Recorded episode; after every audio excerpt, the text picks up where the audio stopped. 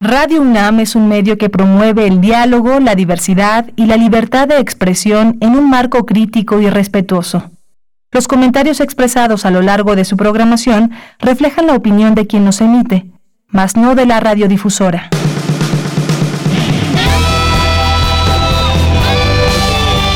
Prisma RU. Relatamos al mundo.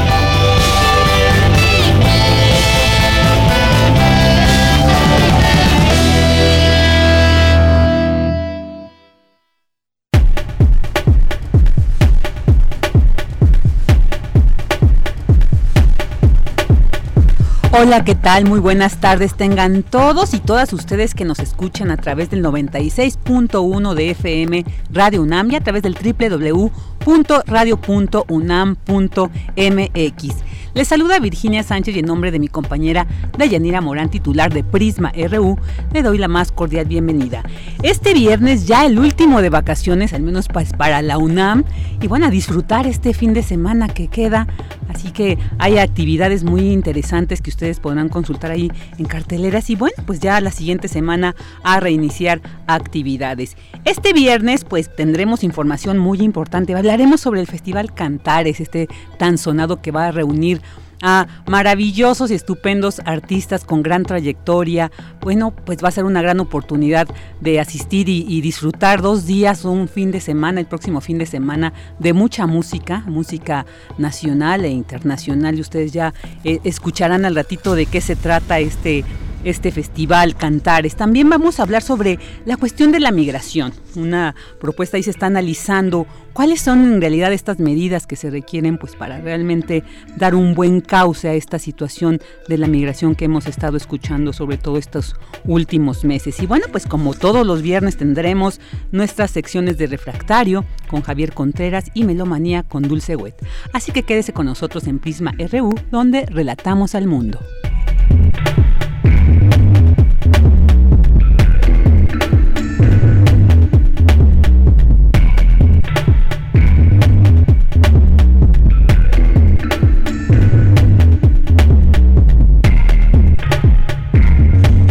Vámonos con nuestro resumen informativo en temas universitarios. Investigadores desarrollan un aditamento para el control de calidad de córneas para trasplante. Cristina Godínez nos tendrá estos detalles. Científicos de la UNAM desarrollan agroquímicos de origen natural. La nota con mi compañero Abraham Menchaca más adelante. Y estudian en glaciares antiguos el clima del pasado. Rodrigo Aguilar nos presenta esta información. En temas nacionales, el presidente Andrés Manuel López Obrador afirmó que está al corriente con el pago de sus impuestos y que revisa si hay expresidentes con adeudos. El gobierno federal inhabilitó por dos años a Grupo Fármacos Especializados. La Secretaría de Marina ha recolectado más de 6.234 toneladas de sargazo en las principales playas del Caribe mexicano. Y el gobierno de la Ciudad de México informó que a partir del 25 de julio, los concesionarios de transporte de pasajeros y que operan a partir de aplicaciones móviles tendrán que registrarse en un padrón. El plazo vence en 30 días. En temas internacionales, en Grecia, un terremoto de magnitud de 5.1 en la escala de Richter sacudió la capital de Atenas. El Centro Europeo de Vigilancia de Terremotos registró el epicentro a 22 kilómetros al noroeste de Atenas. El presidente Donald Trump afirmó que Estados Unidos derribó un dron de Irán. El primer ministro de Kosovo, Ramus Haradinaj, excomandante del Ejército de Liberación de Kosovo durante el conflicto de 1998-1999, renunció este viernes tras haber sido citado por la justicia internacional como sospechoso de cometer crímenes de guerra. Campus RU.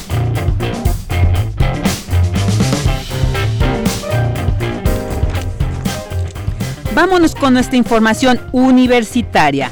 Para 2050, 80% de México, 80% de México estará urbanizado, señala Marcos Mazari. La información con Cristina Godínez. Adelante, Cris. Hola Vicky, muy buenas tardes. El director de la Facultad de Arquitectura de la UNAM señaló que para 2050 la urbanización extendida implicará una importante transformación en la fisonomía de las ciudades y de la distribución de metros cuadrados por habitante. Esta nueva organización espacial también incidirá en un cambio de vida para los pobladores, debido a la relación del territorio con la arquitectura, la economía, la política, la geografía, la ecología y la cultura, entre otros aspectos que se integran a su entorno. En ese sentido, la misión de la universidad es contribuir con la formación crítica y autogestiva de profesionales que entiendan la importancia del equilibrio entre el espacio abierto, público y privado, y las diferencias entre el espacio público, privado y el natural, con especial atención a las viviendas que es donde las personas habitan y desarrollan sus actividades cotidianas. Pero lo más importante, resaltó Masari, es el compromiso social y ambiental de la arquitectura para repensar el papel de las metrópolis en el país. Somos un país que se está urbanizando y para el 2050 probablemente el 70-80% del país va a estar urbanizado. Eso significa un cambio en las formas de vida y que tiene que ver también, entre otras cuestiones, en la ocupación del territorio. Si nosotros vemos cómo las ciudades mexicanas han crecido, tenemos el problema que han crecido sobre el territorio. No solo han crecido, podemos pensar que el idóneo sería crecer en altura, pero nosotros digamos nos hemos desparramado sobre el territorio precisamente porque para atender estos procesos de urbanización tenemos que decir que hay partes de las ciudades que están planificadas y partes que requieren el trabajo de arquitectos, urbanistas para poder integrarlas a la estructura urbana y a la calidad de vida.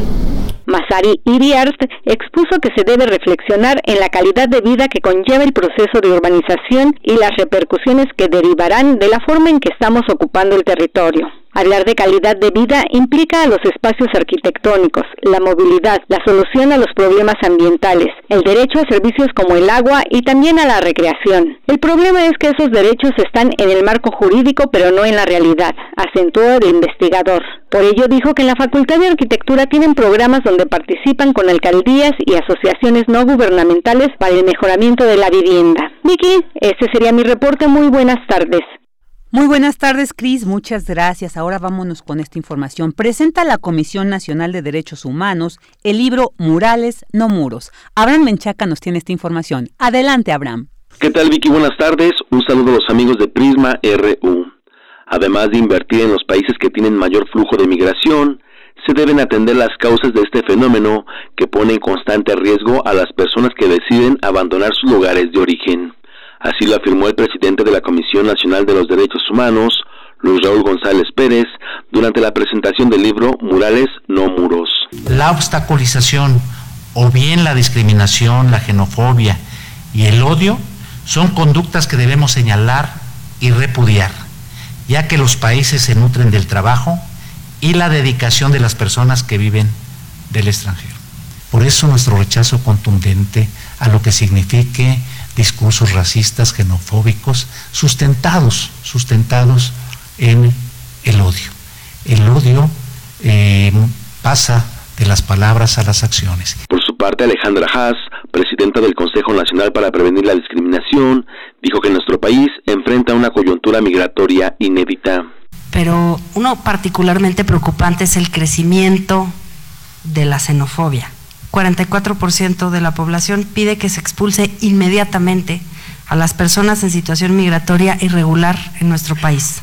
Los murales que se reflejan en esta obra, pero especialmente el proceso que implicó para las comunidades la elaboración de cada uno de ellos, combaten algunos de los mitos de las causas estructurales de la xenofobia. En su oportunidad, Elisa Carrillo, embajadora cultural de México, compartió su experiencia en el extranjero todo lo que, lo que nos puede hacer como una humanidad mejores. Yo creo que la cultura y el arte nos pueden sensibilizar, nos pueden hacer mejores seres humanos. Debemos como seres humanos o por lo menos luchar que esos muros se terminen. El libro Murales no muros de la Comisión Nacional de los Derechos Humanos busca concientizar a la sociedad sobre la realidad migratoria que vive nuestro país. Vicky, la información que tengo, buenas tardes. Buenas tardes, Abraham, muchas gracias. Ahora vámonos con esta nota, estudian en glaciares antiguos el clima del pasado. Es Lorenzo Vázquez Selem del Instituto de Geografía de la UNAM con Rodrigo Aguilar. Adelante. ¿Qué tal Vicky? Un saludo para ti y para todos los amigos de Prisma RU. Evidencias geomorfológicas y sedimentos en glaciares antiguos que existieron hace miles de años contienen información del clima del pasado. Son como cápsulas del tiempo que guardan valiosos datos científicos que permiten a los especialistas reconstruir el paleoclima. Por ello, en el Instituto de Geografía de la UNAM, el doctor Lorenzo Vázquez Elem estudia las glaciaciones del pasado y la información derivada de ellas. Por las evidencias geomorfológicas que dejan y por las evidencias también sedimentológicas que dejan, uno puede reconstruir hasta dónde llegaron los glaciares en diferentes momentos del pasado. Los glaciares erosionan de manera diferente a los ríos o al viento o a los procesos de deslizamiento, entonces dejan una huella muy clara en el paisaje que se puede identificar y además se puede cartografiar dijo que su huella se puede identificar y cartografiar y con base en ello es factible reconstruir el clima que favoreció su presencia hasta determinada altitud. Para Vázquez Elem, aún de los glaciares que ya no existen pueden encontrarse rastros en la actualidad, porque cuando se formaron en una montaña y se movieron, erosionaron el terreno y acumularon en sus bordes detritos, que son materiales sueltos o sedimentos de las rocas, productos de la erosión. En su investigación, el universitario detecta sus huellas en las montañas y reconstruye su extinción según sus resultados. En el país, la glaciación más antigua es de hace 180.000 a 160.000 años. Quedan muy pocas evidencias porque ya se erosionaron o quedaron sepultadas por cenizas volcánicas o lavas. Hay evidencia de la glaciación de los últimos 23.000 años aproximadamente. Hubo un evento importante hace entre 23.000 y 15.000 años, que es el máximo avance glacial del Pleistoceno. Después, hubo otro no tan extenso, hace unos 12.000 años, justo en el cambio del Pleistoceno al periodo actual en el que vivimos, el Holoceno. Vázquez y su equipo de investigadores hacen interpretación de fotografías aéreas o de imágenes satelitales y recorridos de campo, donde se cercioran de la estratigrafía y los sedimentos en campo reconocen evidencias o materiales que permiten fechar cada evento de glaciación. Buscan si en los depósitos del glaciar hay algún material orgánico que se pueda fechar por carbono 14 y por isótopos cosmogénicos. Hasta aquí mi reporte. Buenas tardes. Buenas tardes, Rodrigo. Gracias. Porque tu opinión es importante, síguenos en nuestras redes sociales, en Facebook como Prisma RU y en Twitter como arroba PrismaRU. Queremos escuchar tu voz. Nuestro teléfono en cabina es 55 36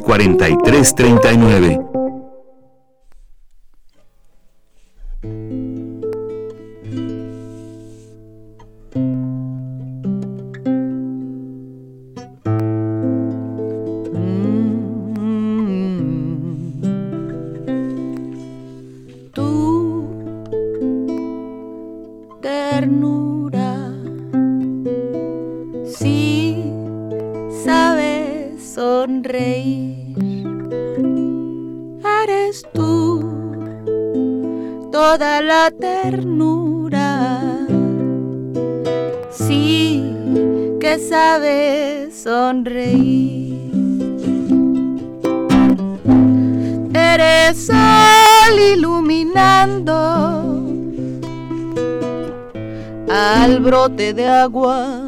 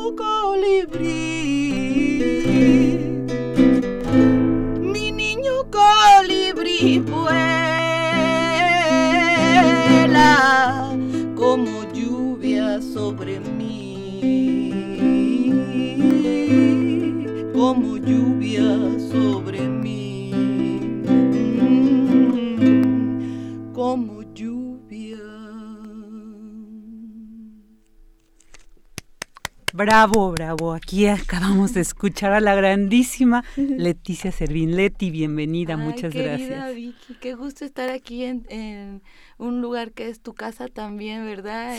y que es una comunidad que admiro, ¿eh? Mucho gusto. No, eh, pues, placer. encantada de volar en estos vientos. Encantada también de tenerte con nosotros aquí, eh, yo, lloviendo como música, con música, con arte, con Ah. belleza, como eres tú, Leti. Bueno, pues está aquí Leti Servina acompañándonos porque nos va a platicar sobre esta esplendorosa participación que tendrá en este festival de cantares, fiesta de trova y canción urbana, que se está organizando ahí, pues en Mancuerna de la UNAM y la Secretaría de Cultura de la Ciudad de México. Entonces, qué maravilla.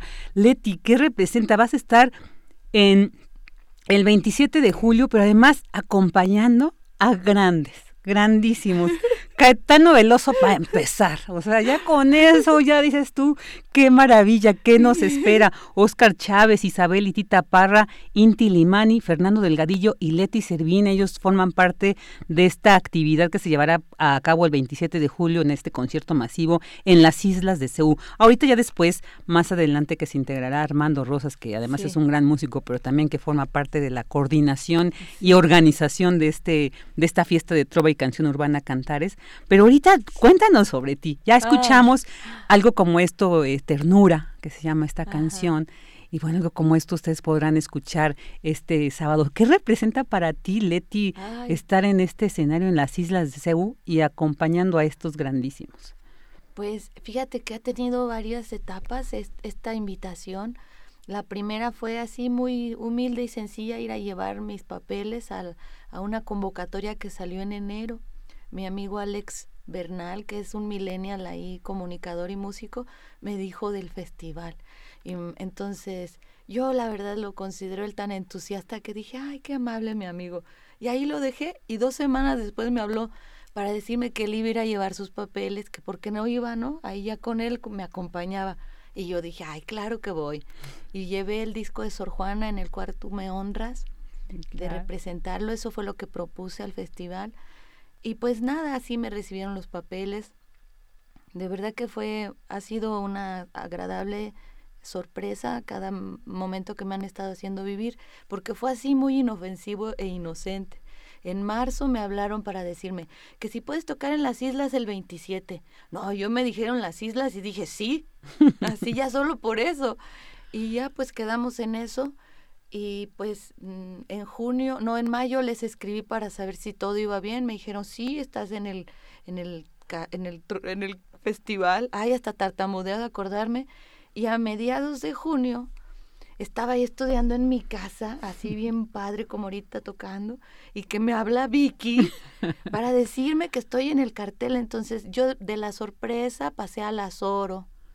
Y bueno, a partir de ese momento que tú me hablaste, yo recuerdo que me dijiste las islas, dije sí, sí, las islas, pero me quedé en blanco cuando dijiste Caetano Veloso. Y la verdad es que yo esa noche no dormí.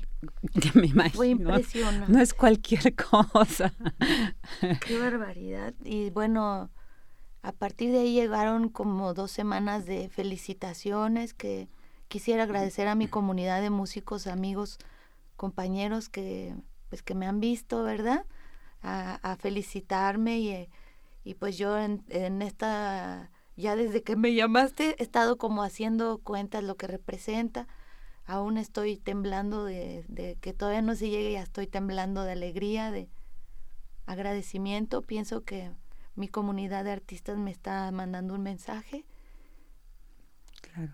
y pues voy a ir con todo mi corazón, dejaré el alma y estoy sumamente honrada de pertenecer a ese cartel, también por lo que representa de irle a cantar a nuestros estudiantes, Vicky. Claro. Porque es una herida abierta.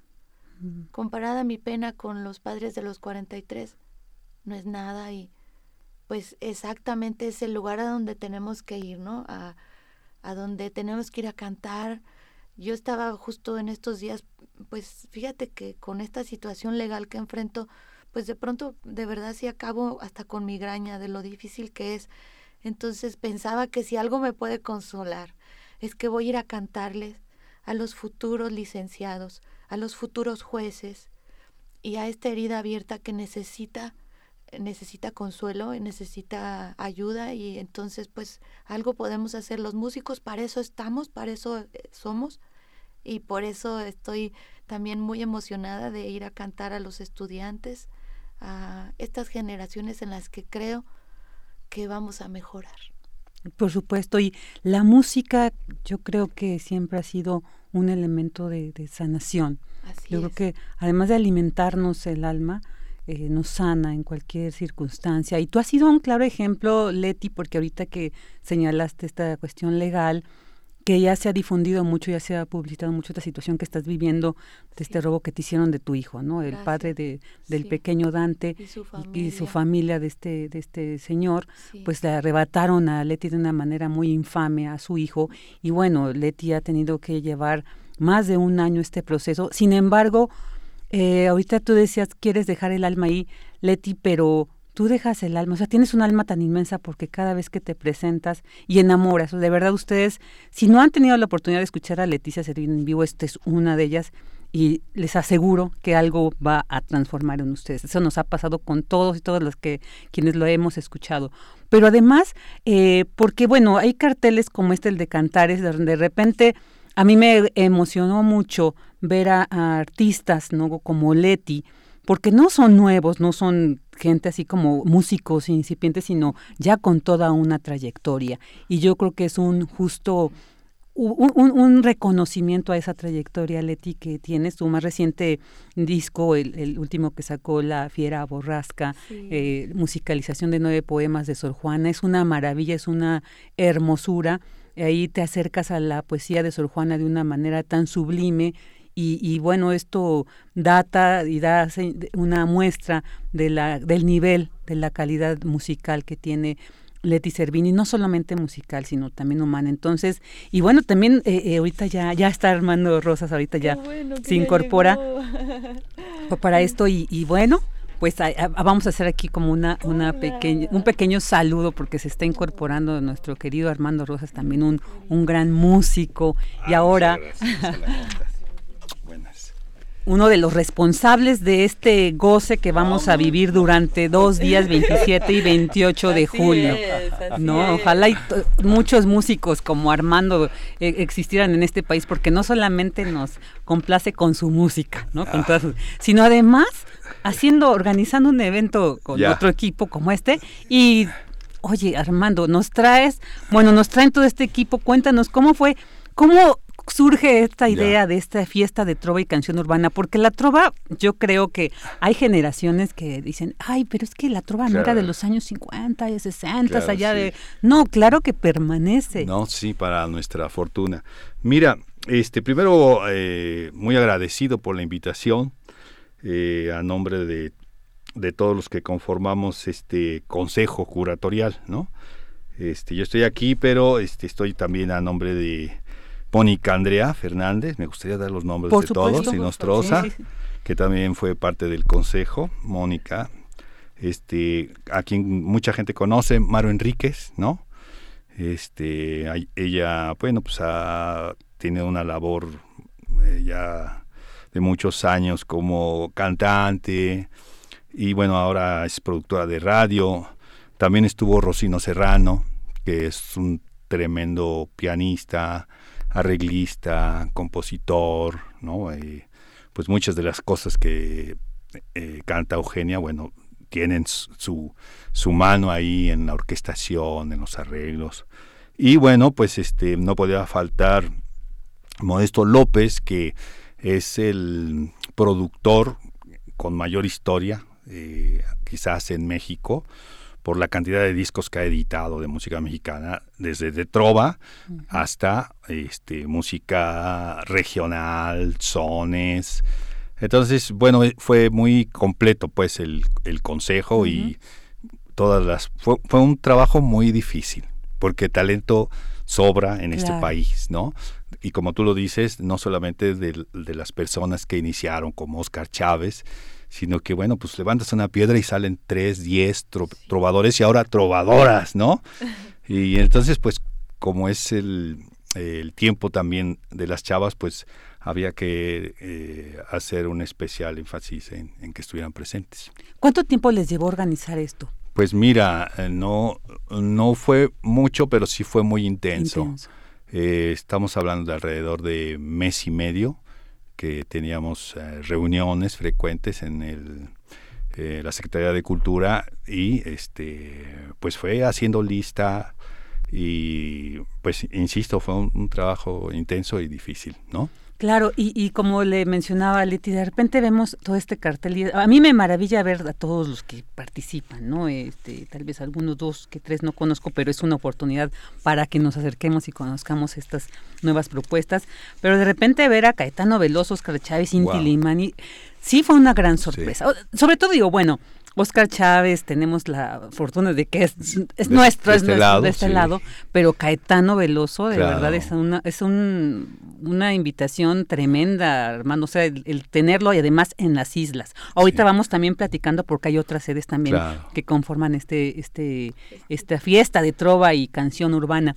Pero ¿cómo fue la selección precisamente de todos estos artistas? que... Ah, mira, para mí ha sido un proceso tremendo de aprendizaje, porque generalmente yo estoy del otro lado, ¿no? Del que lleva su carpeta y que, oye, me quiero estar aquí. Y entonces el estar del otro lado, bueno, te hace un panorama, eh, pues como de 180 grados, ¿no? Tienes una idea que antes no tenías, ¿no? Te digo, aprendes muchísimas cosas. Efectivamente, había propuestas muy interesantes. Este, por ejemplo, yo quería que, que estuviera Sixto Rodríguez, ¿no? Era una de mis propuestas que más este, empujé. Sin embargo, hubo personajes como Sixto Rodríguez que jamás respondieron a la, a, la invitación, ¿no?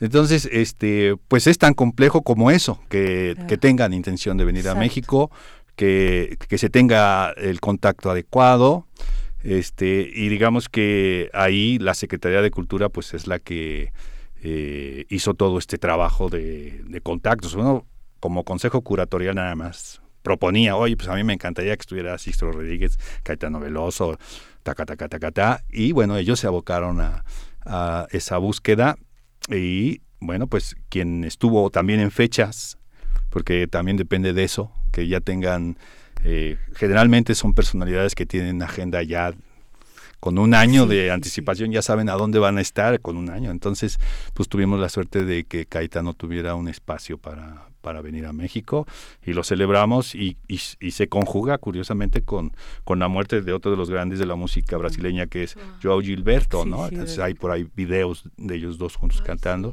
Entonces es, es, es sí, sí, sí, sí, este, porque eh, yo Gilberto como que la gente lo tiene muy muy presente, no tanto a Caetano, entonces como que he estado ahí intentando en la medida de mis posibilidades compartir música de él, pero definitivamente tiene un cartel Caetano en, México y creo que va a ser, además de todos los colegas que van a estar ahí, incluyendo Leti Servín, va a ser una gran fiesta en esa y en todas las sedes, incluyendo las paradas del metro, ¿no? Claro, y cuéntanos sobre esto también, estas, estas otras sedes, porque el, el, primer, eh, digamos, va a empezar el 27 de julio a las 11 de la mañana en las islas, ¿no? Con este cartel que ya mencionamos, donde está Caetano, Oscar, Inti, Leti.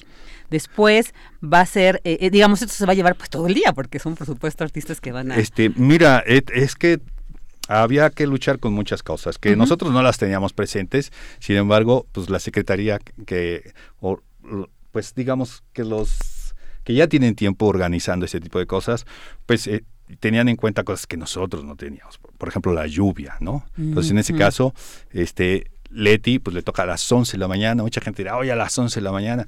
Bueno, pero es que no, no se puede conseguir una lona tan grande para tanta gente, este, si llueve, entonces había que considerar todas esas cosas que para los que nada más queríamos proponer, pues no, aquí, mira, aquí no se puede por, por cuestiones de tiempo, ¿no? Este, pero ¿Cuál era la pregunta que ya estoy yo yéndome por otro lado? No, de estas sedes, de estas, o ah, sea, de cómo está conformado el programa para que también pues, pues vayamos haciendo nota. Lo traigo aquí. Eh, inicio con, perdón, inicio con los compañeros de los que yo sé que están eh, ya confirmados en el metro. Ha sido difícil eh, a contactar, algunos han declinado, eh, X, ¿no? Entonces todavía es, es, una, es un elenco que se está hasta estos momentos mm, definiendo. Pero, por ejemplo, te puedo hablar de Marcos Cadena, que es un gran compositor. Muy joven, pero una gran muy de las nuevas generaciones de trovadores, que yo estoy seguro que el año que entra o en dos años va a estar en, en, los grandes este, escenarios o en las sedes principales, pero bueno, está Marcos Cadena, está este Emiliano Buenfil, que eh, ya está compartiendo en Face este sus... Eh, su, su, participación. este y bueno hay cantidad Poncho Mayo parece que, está también por ahí. Hay muchos, pero de los que están confirmadísimos para las sedes, pues mira, en el Angélica Peralta, ah, no, Ángela Peralta. perdón, es el Angélica Morales, el de la Superior de Música. Ángela, el Ángela Peralta, a partir de las 12 está, van a estar, no necesariamente en ese orden, Edgar Oceransky, el Liubaevia, que es de Cuba, está este el, hermanísimo Rafa, Rafael Mendoza, otro carnal también, David Aro, va a estar otro también que ha luchado muchísimos años con, la trova, que es Armando Chacha, está Gareli Ramírez, que es un trovador que hace cosas excepcionales con, a partir de, la décima, ¿no? Él es de, de la Huasteca, y entonces, eh, aunque su trabajo inicial fue un poco de trova convencional, se ha ido este, decantando hacia esta cercanía con la décima, tiene un trabajo sensacional. En el Jardín Hidalgo empezaremos a las 12 horas. Este, ahí, insisto, no en este, en este orden necesariamente. Creo que los Guaraguau, este, de, Venezuela son los que cierran porque es una mm. música muy festiva. Este pero va a estar este infaltable Jaime López mm. no va a, estar, va a estar Manuel García de Chile que eh, tengo entendido que, que, es una maravilla. Yo conozco su trabajo muy a la ligera pero sé que es lo mejor que actualmente tienen en Chile. Entonces van a tener público mexicano la oportunidad de, escucharlo. Va a estar eh, Silvina, Silvana Estrada, perdón, va a estar Nina Galindo, mi queridísima hermana Nina Galindo con su banda, va a estar Roberto y Julia González, ¿no? que, que, eran indispensables, y Gerardo Pablo, que es un trovador también de Puebla, pero que este, está ahora vecindado por la frontera, por Tijuana, ¿no? que también tiene un trabajo. Esto, eh, a ver, en el Jardín Hidalgo. En el Jardín Hidalgo. El 28 de julio. Exacto, 28 de julio. A, partir de las 12. Sí, a partir de las 12 en Coyoacán. Y ese, ese mismo, en ese mismo día, eh, pero en el Museo de la Ciudad, a las 13 horas, va a estar David Aguilar, que es de nuestros compositores emergentes que van con una fuerza tremenda, ¿no? Estuvo nominado este, también, Sí, estuvo nominado al Grammy. Va a estar Carlos Arellano, que es legendario en la trova, este, Clara Cantore de Argentina, este Pancho Madrigal, que tiene eh, una obra ahí con este con cantantes sobre todo eh, de Mercedes Sosa, creo por ahí tienen interpretaciones de sus obras. Va a estar Rafael Catana, que pues, es representativo de la canción urbana, El Hueso, que es también un talentosísimo compositor, y Loli Molina de Argentina. Perfecto. ¿No? Y luego, a ver, ya dijimos el, ah, todos estos tres que, que, tú has mencionado, estas tres sedes en el Jardín Hidalgo, en el Teatro Ángela Peralta y en el Museo de la Ciudad de México va a ser el domingo 28 de julio. Ah, pues ya los dije todos. Pero también, además de este concierto masivo en las islas, eh, veíamos que en la librería del Centro Cultural la Garra del Fondo Cultura Económica va a haber también la presentación de libros, que forma parte, ¿no? También de, libros de Tere Estrada, Eduardo Valtierra y de Jorge Velasco, con intervenciones musicales de Francisco Barrios, el, Mastuerzo. no, pues una fiesta totota que nos espera. Pues mira, eh, yo, este, sí, es, va a ser es una especie como de coloquio, porque los libros ya se han presentado, sin embargo, esa gente que su objeto de investigación ha sido la canción, ¿no? Este, la música popular, pues van a tener ahí un coloquio y van a compartir sus ideas este, con el público y bueno, pues con las superinterpretaciones o intervenciones, mejor dicho, del Mastuerzo, que pues todo el mundo conoce al Mastuerzo por Botellita de Jerez o por su trabajo como, como trovador, ¿no? Los hijos del maíz, este, ajá. Sí, entonces en ese sentido que, que, que, tú, que tú mencionas, yo creo, si esto, digo, falta que se concrete, ¿verdad? Falta, falta que, eh, que se concrete, que llegue la gente. Y si esto funciona, estamos hablando quizás del festival, por lo menos de México, el más importante. Claro. Entonces, eh, es eh, a la gente que le interesa este género, como escucha, a la gente que cultiva este género como compositor, pues la invitación es apoyarlos, este, apoyar este, esta iniciativa del gobierno de la Ciudad de México porque si funciona, pues va a ser una fuente de trabajo durante cinco años más y los que no estuvieron hoy en, este, eh, eh, eh, no tuvieron cupo en este, seguramente tendrán en el siguiente, en, los cinco que faltan y tranquilícense, no seré ni yo, ni Modesto, ni Mónica, ni, ni Maru el Consejo Curatorial, porque de eso se trata la democracia. Nuestro punto de vista está hoy aquí, ¿verdad? Pero el siguiente año habrá otro punto de vista que traerá otros compositores y que valorará otros trabajos que quizás hoy no han sido valorados. Me, me, disculpo pues para, para muchos de los trovadores que no están incluidos, ¿no? Claro. Y fíjate, Armando, qué importante que, por ejemplo, en este caso tú formes parte de este consejo siendo músico, porque yo creo que conoces precisamente todas las condiciones, todo ese contexto, tienes esa sensibilidad ah, y creo que es lo que se requiere. Y también como este caso que veíamos la presentación de los libros, pues son músicos también, ¿no? Entonces, músicos que se expresan también a través de la literatura, entonces es muy importante. Y además señalar que en las islas, por ejemplo, en particular de Ceú, se han presentado por primera vez muchos cantantes que ya después tienen grandes trayectorias, ¿no? Como en el caso de, Oscar Chávez, Oscar, Chávez que es, eh, yo Fernando Delgadillo, Fernando Delgadillo, son personajes muy emblemáticos y que también forman parte como de este imaginario universitario, ¿no? O sea, es como imprescindible y como en su momento fueron muchos artistas, muchos cantantes, muchos eh, eh, muchas expresiones y que es bien importante porque sigue hermanando, o sea, como que la UNAM siga cobijando ah, estas propuestas alternativas es precioso, es retomar estas, además en este espacio considerado patrimonio cultural y material de la humanidad, o sea, qué mejor espacio y qué mejor eh, cartel para disfrutar de esto. Fíjate que eh, fue un cartel que le pusimos mucho cuidado y que hubo muchísima discusión porque la inercia generalmente te lleva a concentrar a lo más espectacular, generalmente a la gente de fuera, en, en, un escenario. ¿No? Entonces ahora la intención, y todos coincidimos, todo el comité, era este, pues, impulsar también el talento de acá. ¿No? Porque es curioso, pero México es una, una plataforma de, eh, de impulso de muchos, eh, de mucha música, de muchos cantantes, de muchos intérpretes, incluso dentro del mundo este, comercial, ¿no? Este, desde Ricky Martin hasta esta, ¿cómo se llama esta chica venezolana que tiene mucho éxito? Shakira, bueno, todo su, su, punto de, Perdón, perdón por Shakira. Sí, ah, pues, no, no, te quiero, te quiero porque eres honesto y porque eres humilde. Yo creo que este, este festival está poniendo en evidencia que habemos muchos haciendo canciones más allá de la vendimia, ¿no? Más allá de la tele, más allá, o sea, qué bueno que ellos consuman algo de esto y se hagan más famosos con el producto local. Eso ha sido siempre y pues eh, todos sabemos como los que hacemos canciones que pues eso te va a alcanzar para vivir un poco mejor. Es como un pequeño premio, ¿no? Pero no por eso hacemos la canción. Claro. A mí me parece que es de una alta nobleza la visión de este festival está enmarcando el pensamiento poético de resistencia.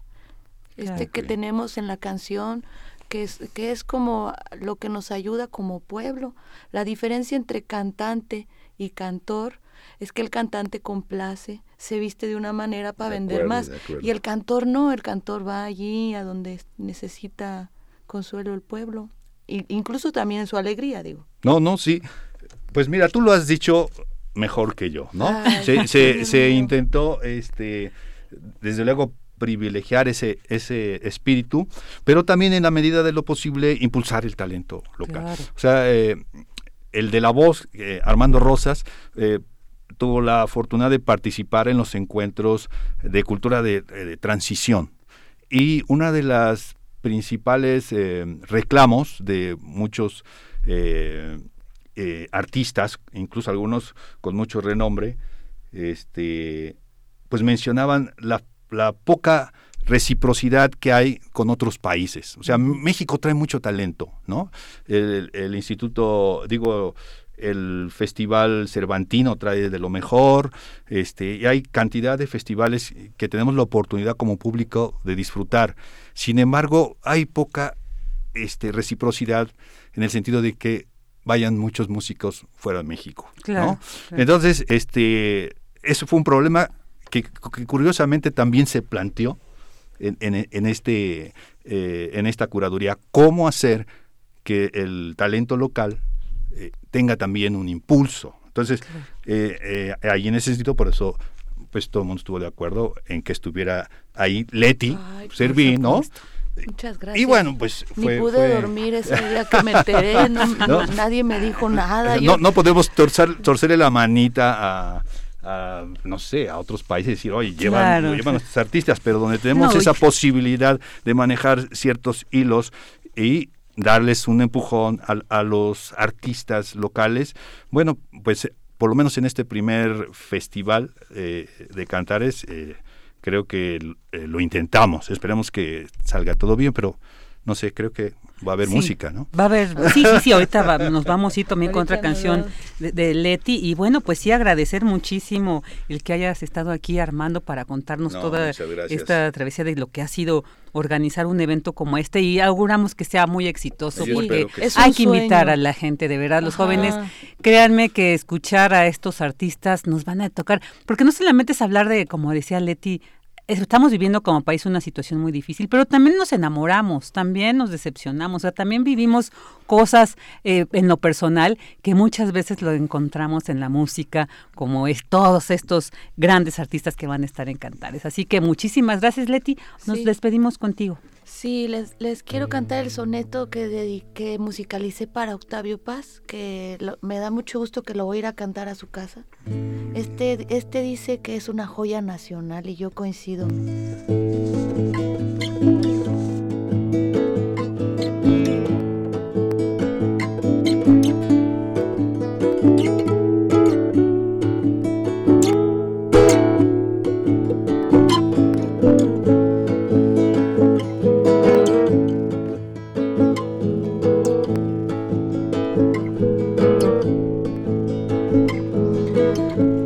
Esta tarde, mi bien.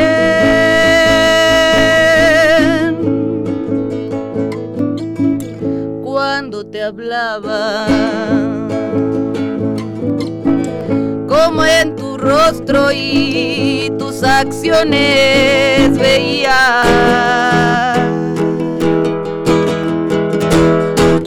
Que con palabras no te persuadía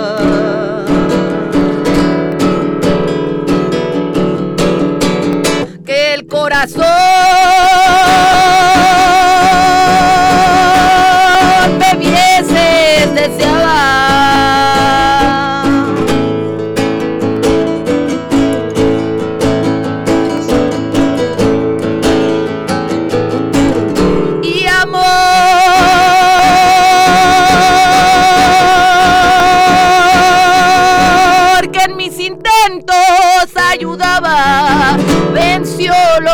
imposible parecía.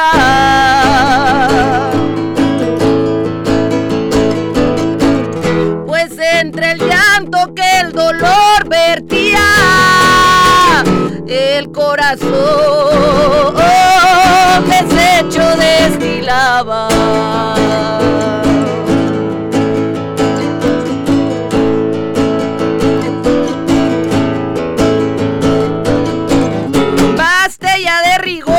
Mi bien, baste, no te atormenten más. Celos tiranos, ni el vil recelo, tu quietud contraste con sombras necias, con indicios vanos, pues ya en líquido humor viste y tocaste. Mi corazón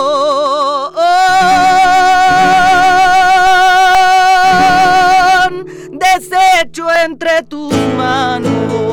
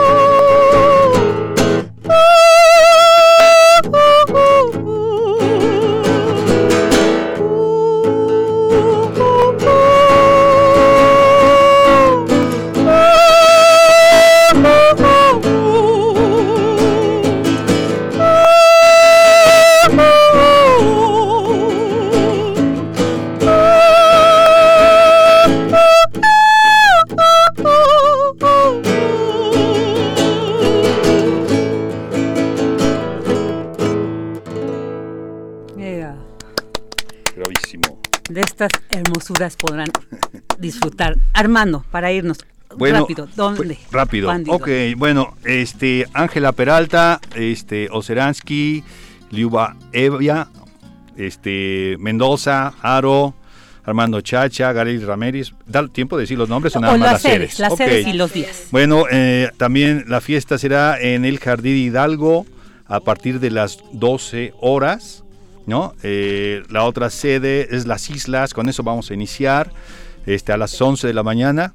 Así es, eh, abriré el escenario esplendoroso que enmarca estas celebridades de la canción latinoamericana. Señores, ahí los esperamos. Sí, es, es la, eh, se va a celebrar la Misa del Arte, ¿verdad? Ay, Eh, muy eh, bueno. Museo de la Ciudad a las 13 horas. Bueno, ya saben, más o menos. Sí, claro. Este, pues quisiera, si me da tiempo, a Por nombre de la supuesto. Secretaría de Cultura, a- al señor Suárez de Real, Argel, a Santiago, este, a Modesto, a Mónica, a Maru, a Rocino Serrano, pues este, de, parte de todos ellos, los invitamos y, insisto, celebramos esta eh, fiesta de la canción, esta misa del arte. Ahí los vemos. No, pues agradecemos muchísimo este, este cantares, así que vamos a cantar 27 y 28 de julio. En toda Ahí ya la saben, ciudad. ya pueden, ustedes buscan, ponen cantares, ahí googlean y seguramente les va a salir el cartel con las las sedes y los participantes. Armando Rosas, Leticia Servín, muchísimas gracias por haber estado aquí en Prisma RU.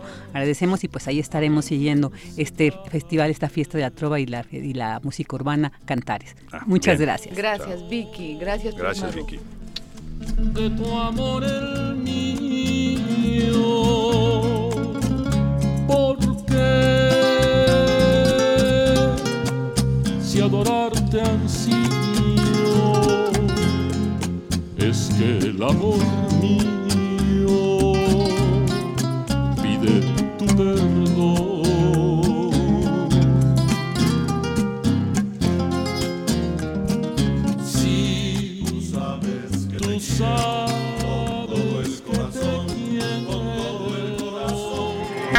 tu opinión es importante, síguenos en nuestras redes sociales, en Facebook como Prisma RU y en Twitter como arroba PrismaRU.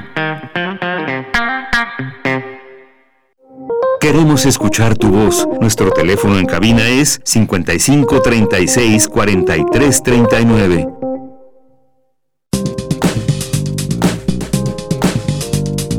Cultura RU.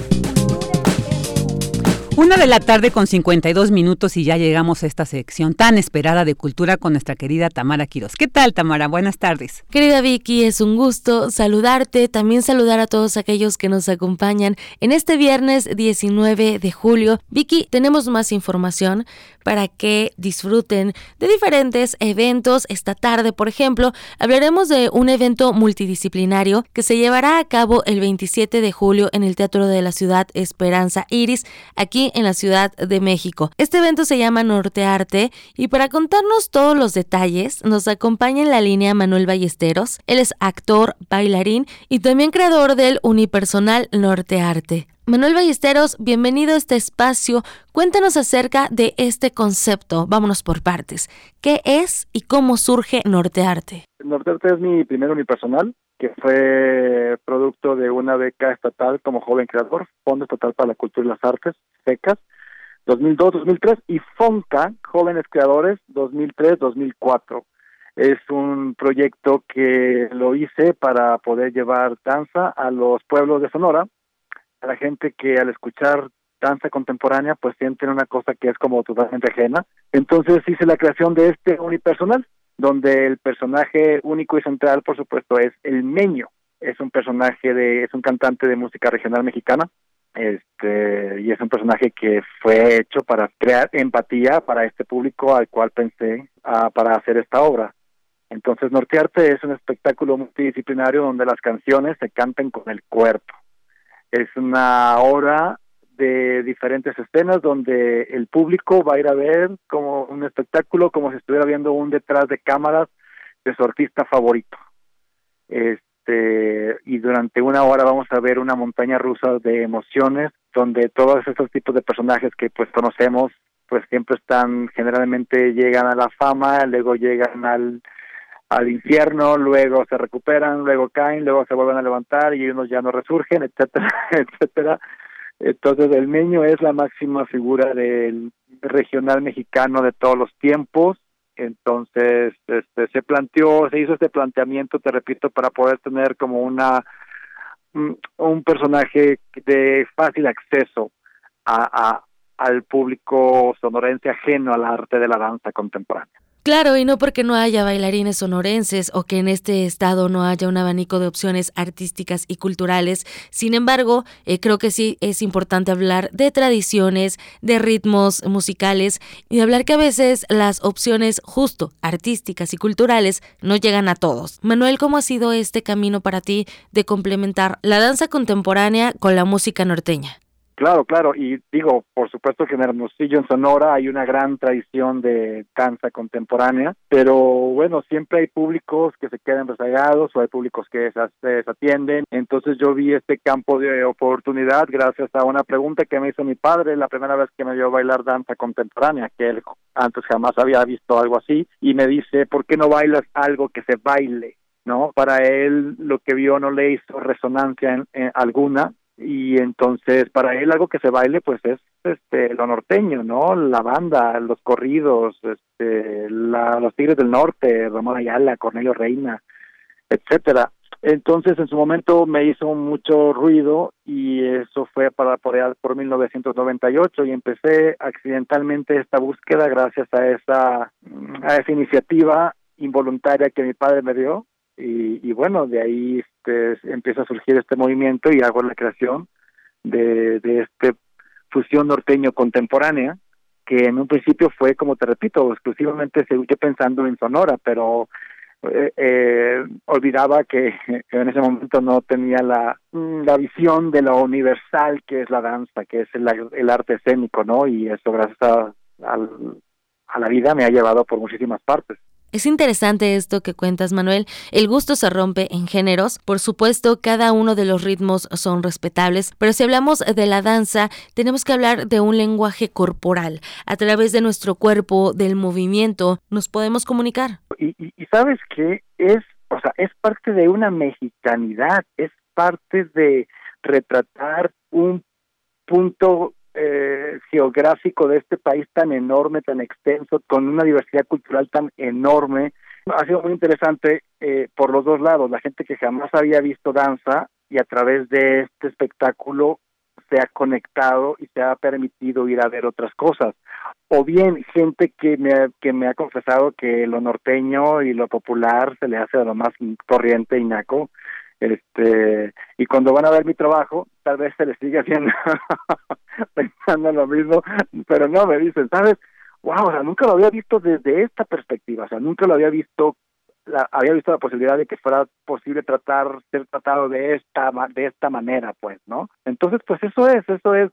Nortearte es un es un unipersonal que tiene 267 representaciones tiene 15 años se ha presentado en Shanghái Nueva York Canadá Costa Rica en gran parte de México.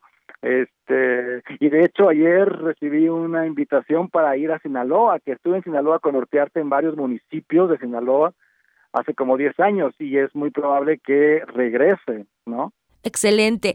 Oye, Manuel, para la gente que nos escucha y nos acompaña a través de esta frecuencia y que le llame la atención conocer tu trabajo, saber por qué Nortearte cumple 15 años de presentarse en diversos espacios, conocer la historia de El Meño, que es este personaje que, bueno, nos va a llevar en este recorrido musical, te vas a presentar en el Teatro de la Ciudad Esperanza Iris, aquí en la Ciudad de México. ¿Qué día es la presentación? Es el 27 de julio a las 7 de la tarde en el Teatro de la Ciudad de Esperanza Iris, el Nortearte 15 años, celebración de esto que es mi primer unipersonal. Este, y pues nada, que ojalá que les interese y que se atrevan a, acompañarme, a llenar ese teatro que son muchas butacas y las queremos ver llenas. Pues eso, 27 de julio a 7 de la tarde, los esperamos con los brazos abiertos. Muy bien, Manuel Ballesteros. Oye, adelántanos un poco la razón de ser de El Meño y por supuesto lo que veremos una vez que nos sentemos en la butaca del Teatro Esperanza Iris. Eh, haz de cuenta que hay eh, tres escenas que emulan como si el, cantante estuviese en un concierto, ¿no? Diferentes partes están colocadas en diferentes escenas de, de la obra. Eh, que eso de pronto a la gente así como muy purista del arte y esas cosas es como que de pronto como que le pica, ¿no? Pero pues eso es, ¿no? Eso es una realidad, es una cosa que existe y pues para mí ha sido fundamental tocarlo y te repito, sobre todo este para llegar a esta gente, a esta gente que en un principio yo pensé eh, pensé en, en ellos y pues para esta función tenemos músicos en vivo, tenemos nuevo diseño de iluminación por Patricia Gutiérrez, tenemos un nuevo vestuario de Francisco Gracia que es el que viste muchas bandas por allá por Sonora, la música es de Isaac Peña, las canciones hechas especialmente para, para el niño son por Rolando Salcado, este, tenemos nuevos visuales, proyecciones hechas por Jerry Autifred, es un chico que trabaja con Nortec hay danza, hay teatro. Es un espectáculo, creo yo, muy completo y la gente en, en todos estos años de trayectoria, de 15 años de Nortearte, te puedo decir que en, mi experiencia, un 98% del público sale satisfecho. Me parece perfecto, Manuel Ballesteros. Sin duda, Nortearte suena diferente y estoy segura que nos vamos a divertir contigo. Y bueno, no me resta más que agradecer que hayas tomado la llamada. No, pues muchas gracias. Y bueno, sí, puedo decir rapidísimamente que también estoy en temporada en el Teatro El Granero con otro unipersonal que se llama Memoria de Pez Rojo todos los lunes y los martes a las 8 de la noche. Ah, muy bien, lunes y martes 8 de la noche. Recomendamos también, Manuel, que visiten la cartelera del Instituto Nacional de Bellas Artes para saber más de esta obra que presentas. Mientras tanto, los invitamos a Nortearte el 27 de julio a las 7 de la noche. Gracias Manuel Ballesteros por tomar la llamada esta tarde y bueno también para los que nos escuchan y que quieran asistir tenemos cinco pases dobles para esta única presentación. Basta que nos llamen al 55 36 43 39 y bueno les contaremos cómo estará la dinámica para que recojan ese pase doble 55 36 43 39. Querida Vicky, así terminamos esta primera hora de Prisma RU y los invitamos a que sigan con nosotros porque aún hay más información. Todavía nos resta una hora de programa. Sí, claro que sí, Tan, muchas gracias. Vámonos a un corte. Prisma RU. Relatamos al mundo. Se acerca el Día Internacional de los Pueblos Indígenas y en Calmecali lo celebramos a lo grande. Tendremos una transmisión especial en vivo desde la sala Julián Carrillo de Radio UNAM. Con la participación del etnólogo José del Val Blanco, director del Programa Universitario de Estudios de la Diversidad Cultural e Interculturalidad de la UNAM. La maestra Irma Pineda, miembro del Foro Permanente para Cuestiones Indígenas de las Naciones Unidas. Y en la música, el rapero mazateco Keeper Rap y DJ Mente Negra. Reflexiones, música, poesía y mucho más el próximo 8 de agosto a las 10 horas en la sala Julián Carrillo de Radio UNAM. No faltes, la entrada es libre. Transmisión simultánea por el 96.1 de FM y en www.radio.unam.mx. El Programa Universitario de Estudios de la Diversidad Cultural y la Interculturalidad de la UNAM y Radio UNAM invitan.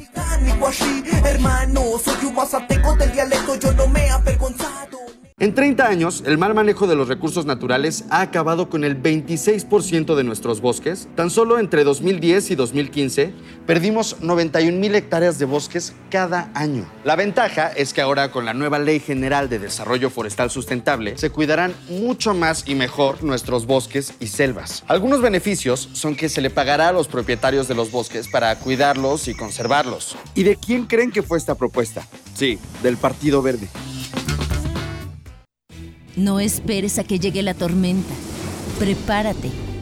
Ubique el refugio temporal más cercano y si hay alerta, trasládate allí. Prepara tu mochila de emergencia con documentos importantes, alimento, radio, pilas y linterna. Llévala contigo. Recuerda, por la fuerza del viento, un ciclón puede ser depresión tropical, tormenta tropical o huracán. Sigue las recomendaciones y mantente a salvo. Comisión Nacional del Agua. Gobierno de México.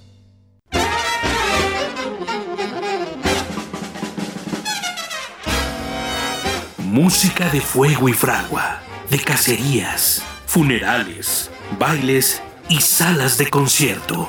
Hoy escuchamos sus historias. Viento de bronce. Un programa de Juan Arturo Brennan. Acompáñanos en un recorrido por todos los géneros y todos los estilos de la música de trompeta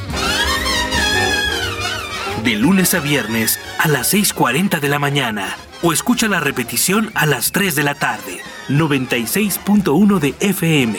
Radio UNAM. Experiencia sonora.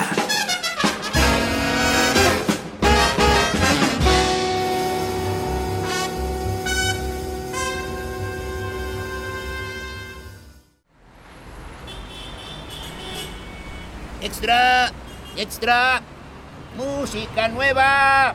En voz de sus creadores y sus intérpretes. Extra, extra. Testimonio de oídas. Música nueva.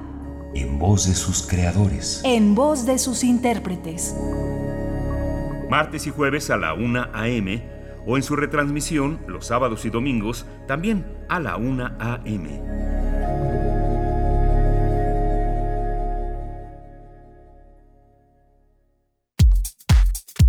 Prisma. Relatamos al mundo.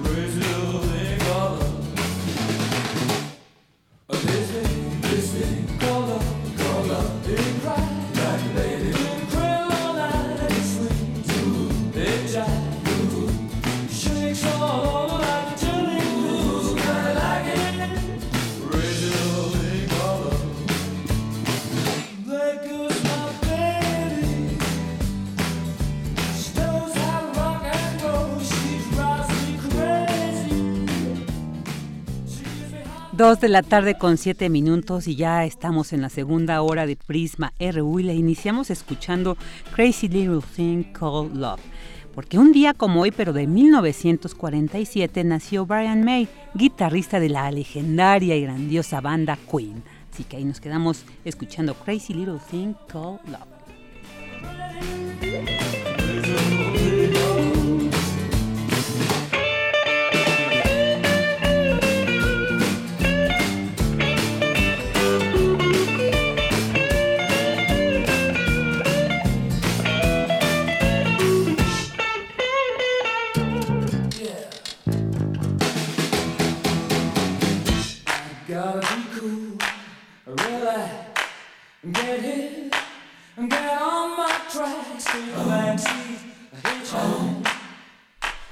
Queremos mandar muchos saludos y agradecimientos a quienes nos pues nos comparten sus comentarios, nos mandan sus saludos a través de las redes sociales. Agradecemos siempre pues esta esta interacción tan vital que es para nosotros el saber qué piensan, qué opinan, qué solicitan, qué también ustedes pueden decir quiero escuchar esta canción y todo. Y bueno, aquí con gusto trataremos de programarla.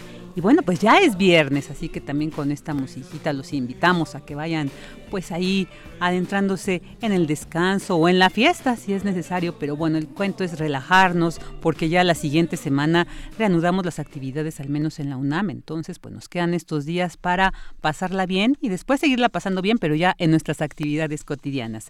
Ahora ya nos vamos con nuestra información universitaria. Estudiantes del, del Instituto Politécnico Nacional construyen un prototipo de bicicleta plegable. Abraham Menchaca nos tiene esta información. Adelante, Abraham. Así es, Vicky, buenas tardes. Un saludo a los amigos de Prisma RU.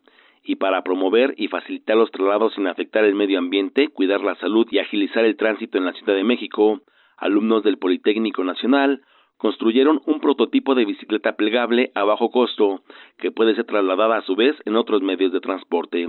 Escuchemos a Víctor Rodríguez Macías, estudiante del CECIT 4 Lázaro Cárdenas. El funcionamiento de esta bicicleta es hacer que reduzca su tamaño en un 50%. Para esto tuvimos que integrar dos mecanismos, uno en el manubrio y uno en el centro de la bici, para así poder doblarla. Y también el pedal cuenta con el mismo sistema para que se doble. Y le integramos también un sistema de frenado diferente al convencional. El frenado es con contrapedal. Nosotros lo hicimos con el fin de ayudar al medio ambiente no contaminando con carros, incluso en el transporte público, usándolo contaminamos. Otra de las ventajas es que puedes llevar esta bicicleta a cualquier transporte público. Si te subes a un camión, la puedes doblar y te puedes ir con ella y no va a estorbar mucho, incluso en el metro y en el Mexibus. Otra de las ventajas también es que con esta puedes evitar el tráfico que hay diariamente en la Ciudad de México y llegar más a tiempo a, tu, a tus destinos. Los estudiantes consideran que esta innovación podría estar al alcance de todos ya que en su fabricación se utiliza mano de obra y accesorios nacionales, con lo cual abaratan costos a diferencia de los onerosos modelos comerciales deportivos que además no son totalmente plegables. Vicky, la información que tengo, Buenas tardes. Muy buenas tardes, ahí siempre innovándose y porque pues es necesario en una ciudad como la nuestra con tantos automóviles y que se ha hablado de estas propuestas, de estas alternativas, pues bueno, estas, estos proyectos siempre son muy importantes y bienvenidos. Ahora vámonos con esta información. Es fundamental la promoción de la tenencia responsable de animales de compañía. Así lo expresa Ilenia Márquez de la Facultad de Medicina de Veterinaria y Zootecnia de la UNAM. Rodrigo Aguilar nos tiene la información. Adelante, Rodrigo.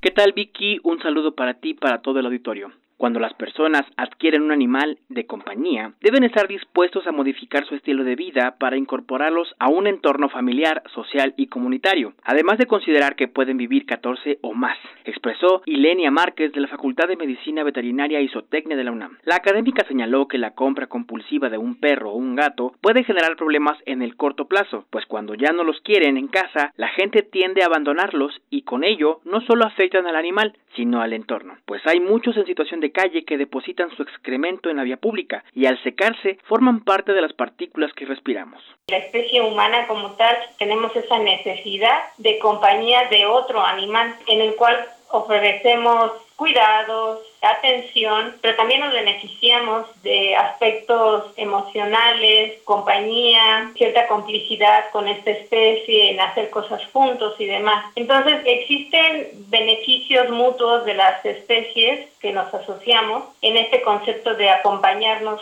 a pasar la vida. Entonces tenemos que tener claro esto, que cuando nosotros adquirimos un animal estamos adquiriendo una responsabilidad la doctora Márquez dijo que el humano siempre ha necesitado la compañía de animales y por ello los ha domesticado, no para comerlos, sino para convivir. La también integrante de la Clínica de Pequeñas Especies de la Facultad de Medicina Veterinaria y Zootecnia expuso que la desparasitación, la esterilización y la vacunación también son parte de esta responsabilidad. Con la vacunación, detalló, desarrollan mecanismos inmunológicos para enfrentar enfermedades. La desparasitación es importante para eliminar parásitos que pudieran afectar tanto a animales como a los dueños, y la esterilización tiene beneficios, pues además de evitar la reproducción indeseada, incide en la disminución del número de animales abandonados, reduce algunos riesgos de cáncer e incrementa la expectativa de vida. La doctora concluye que cuando una persona tiene un animal de compañía, debe darse la oportunidad de cuidar de él en todo momento. Hasta aquí mi reporte, Vicky. Buenas tardes. Muy buenas tardes, Rodrigo. Muchas gracias por esta importante información, porque sí hay que ser muy responsables si pues llevamos algún animal para que forme parte de nuestra familia requiere muchos cuidados. Entonces, antes de hacerlo tenemos que tener conciencia si estamos dispuestos, porque si no, a veces la gente termina abandonándolos en la calle. Es algo, pues, muy una situación muy lamentable que viven muchos gatitos, perritos en, en, en nuestra ciudad. Ahora vámonos con esta información. Desarrolla la UNAM aditamento para el control de calidad de córneas para trasplante. Cristina Godínez nos tiene esta información. Adelante, Cris. Vicky, ¿qué tal? Un saludo para ti y el auditorio de Prisma RU. Se trata de un aditamento oftalmológico creado por Adriana Hernández López y José Jorge García Loya, del Departamento de Cirugía de la Facultad de Medicina de la UNAM, que permitirá mejorar de forma rápida y objetiva el control de la calidad del tejido corneal donado para trasplantes. Con este dispositivo, en proceso de patente, es posible observar las córneas en toda su extensión y conservando la forma original para su mejor análisis. Escuchemos a la doctora Adriana Hernández. Se revisa bajo la lámpara de hendidura con 40 aumentos y el aditamento del que estamos platicando nos permite manejar el tejido como si fuera estéril, sin mayor contaminación con la seguridad de que pues no estamos infringiendo un mayor riesgo al que está enunciado como convencional. Ahí se nos permite ver las características macroscópicas del tejido, que tenga un buen rodete, que haya sido cortado de manera uniforme, que no tenga estrías en las capas de la córnea, pues porque lo que nosotros hacemos al final del día es trasplantar el casquete que es la cúpula corneal con sus capas, pero lo más importante es el tejido endotelial. La invención consiste en el soporte de un anillo contenedor y un espejo o prisma de 45 grados que permite ver la córnea, como si aún estuviera integrada al ojo y evaluarla capa a capa, explicó el doctor García Loya. Se logra tener un control no solamente de la superficie, sino también a veces hasta de la minuciosidad con la que fue recortada o extraída del, paciente, porque este, sí, sí tiene que ser con mucha pericia y con mucho cuidado. Para Vicky, antes los especialistas tenían que revisar el tejido a simple vista, observarlo a través de un pequeño recipiente de vidrio, en ocasiones irregular, porque una vez extraída la córnea no hay manera de manipularla, pero el dispositivo universitario brinda el beneficio de hacer un control que antes no se hacía y ver en forma física pequeños detalles que son cruciales para que el paciente recupere la visión. Este es mi reporte, muy buenas tardes. Muy buenas tardes, Cris, muchas gracias. Internacional RU. En Grecia, un terremoto de magnitud 5.1 en la escala de Richter sacudió la capital Atenas. El Centro Europeo de Vigilancia de Terremotos registró el epicentro a 22 kilómetros al noreste de Atenas. El presidente Donald Trump afirmó que Estados Unidos derribó un dron de Irán. El boxer actuó defensivamente contra un dron iraní, el cual se había acercado mucho, aproximadamente a unos 900 metros, luego de ignorar múltiples peticiones de que se alejara, y como amenazaba la seguridad de la nave y de sus tripulantes, el dron fue destruido inmediatamente. El primer ministro de Kosovo, Ramush Haradinaj, excomandante del Ejército de Liberación de Kosovo, durante el conflicto de 1998-1999, renunció este viernes tras haber sido citado por la justicia internacional como sospechoso de cometer crímenes de guerra. El próximo domingo en Ucrania habrá elecciones parlamentarias anticipadas. Según los analistas, este adelanto electoral pretende favorecer al partido del actual presidente Volodymyr Zelensky. Hace tres meses el mundo miraba hacia Ucrania tras la elección de un actor sin experiencia política como jefe de Estado. Ahora el actual presidente Volodymyr Zelensky puede adquirir aún más poder. El Tribunal Supremo de Gibraltar prolongó 30 días la detención del petrolero iraní Grace 1 bajo la acusación de violar las sanciones de la Unión Europea y transportar combustible a Siria. Fabián Picardo, el ministro principal de la colonia británica, se reunió con autoridades iraníes para tratar este conflicto diplomático. En Japón, el incendio de Kyoto Animation, que costó la vida de 33 personas, fue provocado por el presunto plagio que se hizo en una novela escrita por Shinjo Aoba, quien fue capturado como responsable del hecho. La policía señaló que Shinjo Aoba, que tiene antecedentes penales, dijo que el plagio de su obra fue el motivo de su acción, informó la agencia Kyoto. Relatamos al mundo. Relatamos al mundo.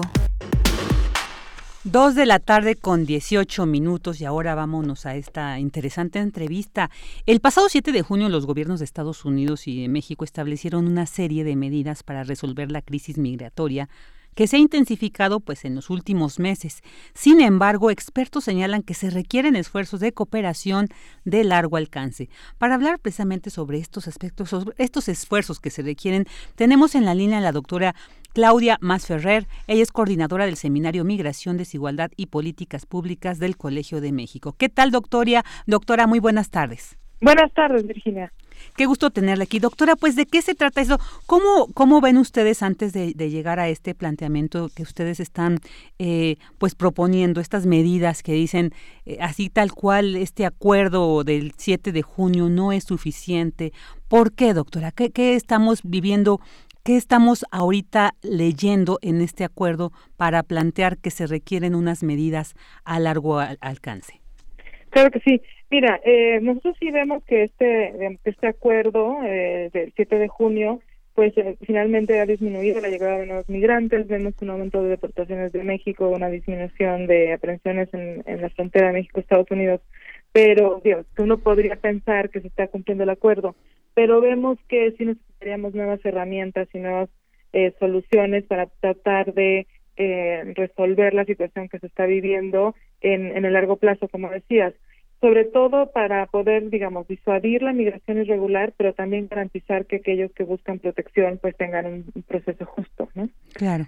Nosotros en, en el comentario que publicamos el día de ayer planteamos cinco, cinco medidas, ¿no? Que pensamos que de, que de manera articulada son complementarias y necesitarían justamente eh, implementarse para poder eh, solucionar la situación. Por un lado, eh, bueno, repensar la condición de asilo, asegurar procedimientos, como decía, justos, pero también prontos, eficientes en tiempos, eh, digamos, cortos, eh, fortalecer las instituciones migratorias en ambos países, desarrollar un enfoque regional y coordinado para enfrentar a las redes del contrabando de personas, del tráfico, que, que están facilitando y muchas veces cayendo eh, en, manos del crimen organizado a los migrantes que desean llegar a nuestros países, crear vías legales para la migración, justamente pensando en que no hay mejor disuador que la posibilidad de que los migrantes eh, puedan hacerlo de una manera ordenada y, con documentos y también finalmente invertir en desarrollo y seguridad pública como se ha mencionado ya en distintas iniciativas de los gobiernos de ambos países. Claro, e, en uno de estos, en esta primera propuesta se habla de replantear la condición de asilo y reformar estas las decisiones de cómo se, se, se, determina. Pero entonces, ¿cómo son actualmente, doctora, para decir se tienen que replantear, se tienen que modificar? Sí, eh, bueno, con los eh, la, con la firma del protocolo de protección a migrantes, en estos momentos los, las personas que solicitan asilo en Estados Unidos deben esperar en territorio mexicano a que se resuelva, ¿no? Eso, eso por un lado, digamos, a partir de lo que se acordó en junio, pues ha puesto eh, digamos, mucha mucha presión en las ciudades fronterizas eh, mexicanas, justamente porque, digamos, están todos en espera de este limbo legal que no sabemos en realidad cuánto tiempo va a durar. Al mismo tiempo hay solicitudes que se hacen a la COMAR, a la Comisión Mexicana de Vida Refugiados aquí en México, y en general lo que vemos es que este número de solicitudes eh, va, va, va, a estar en aumento con casos pendientes si no se resuelven pronto. Eh, lo difícil no es eh, tratar de, tomar estas decisiones de asilo en, tiempos eh, cortos, pero siempre pues haciendo una buena revisión para asegurar que aquellas personas que necesitan protección la reciban, ¿no? adecuadamente y que sean justos. nosotros en el documento sí recomendamos que es necesario pues ampliar el presupuesto de la Comar al mismo tiempo de que podemos em, pues eh, tener funcionarios que tengan una buena preparación para poder revisar todos estos casos, ¿no? Claro, y, en este caso uh, usted señala estos buenos funcionarios y también en este segundo punto es fortalecer las instituciones migratorias. ¿Cuáles son las condiciones de nuestra institución migratoria, en este caso de nuestro país, pues, para que también se vaya tomando en cuenta estas, estas sugerencias que ustedes hacen? Claro, hay que fortalecer, nosotros pensamos no solamente la Comar como se mencionaba, sino también el Instituto Nacional de Migración y también pensar en, digamos, cambios en la infraestructura y cambios en las instituciones en Estados Unidos. Específicamente para México pensamos que, bueno, el Instituto Nacional de Migración tiene diferentes funciones que no son solamente el control de las fronteras o el, la, expedición de visados o de permisos, sino que también debe considerar eh, programas que atiendan a la integración de inmigrantes. Entonces, hasta ahora lo que vemos es que no hay una eh, coordinación de estas distintas funciones en, en las instituciones. Eh, así que, bueno, además de, considerar cambios presupuestales, pensamos que debe crearse, por ejemplo, un servicio profesional de carrera para agentes de migración. necesitamos altos estándares de entrenamiento para que también se pueda prevenir la, la corrupción al mismo tiempo de que haya eh, digamos, desarrollo de estos funcionarios, ¿no? Eh, en el caso de, de, la Comar, bueno, necesitamos también, eh, digamos, funcionarios preparados para poder tomar las decisiones de asilo.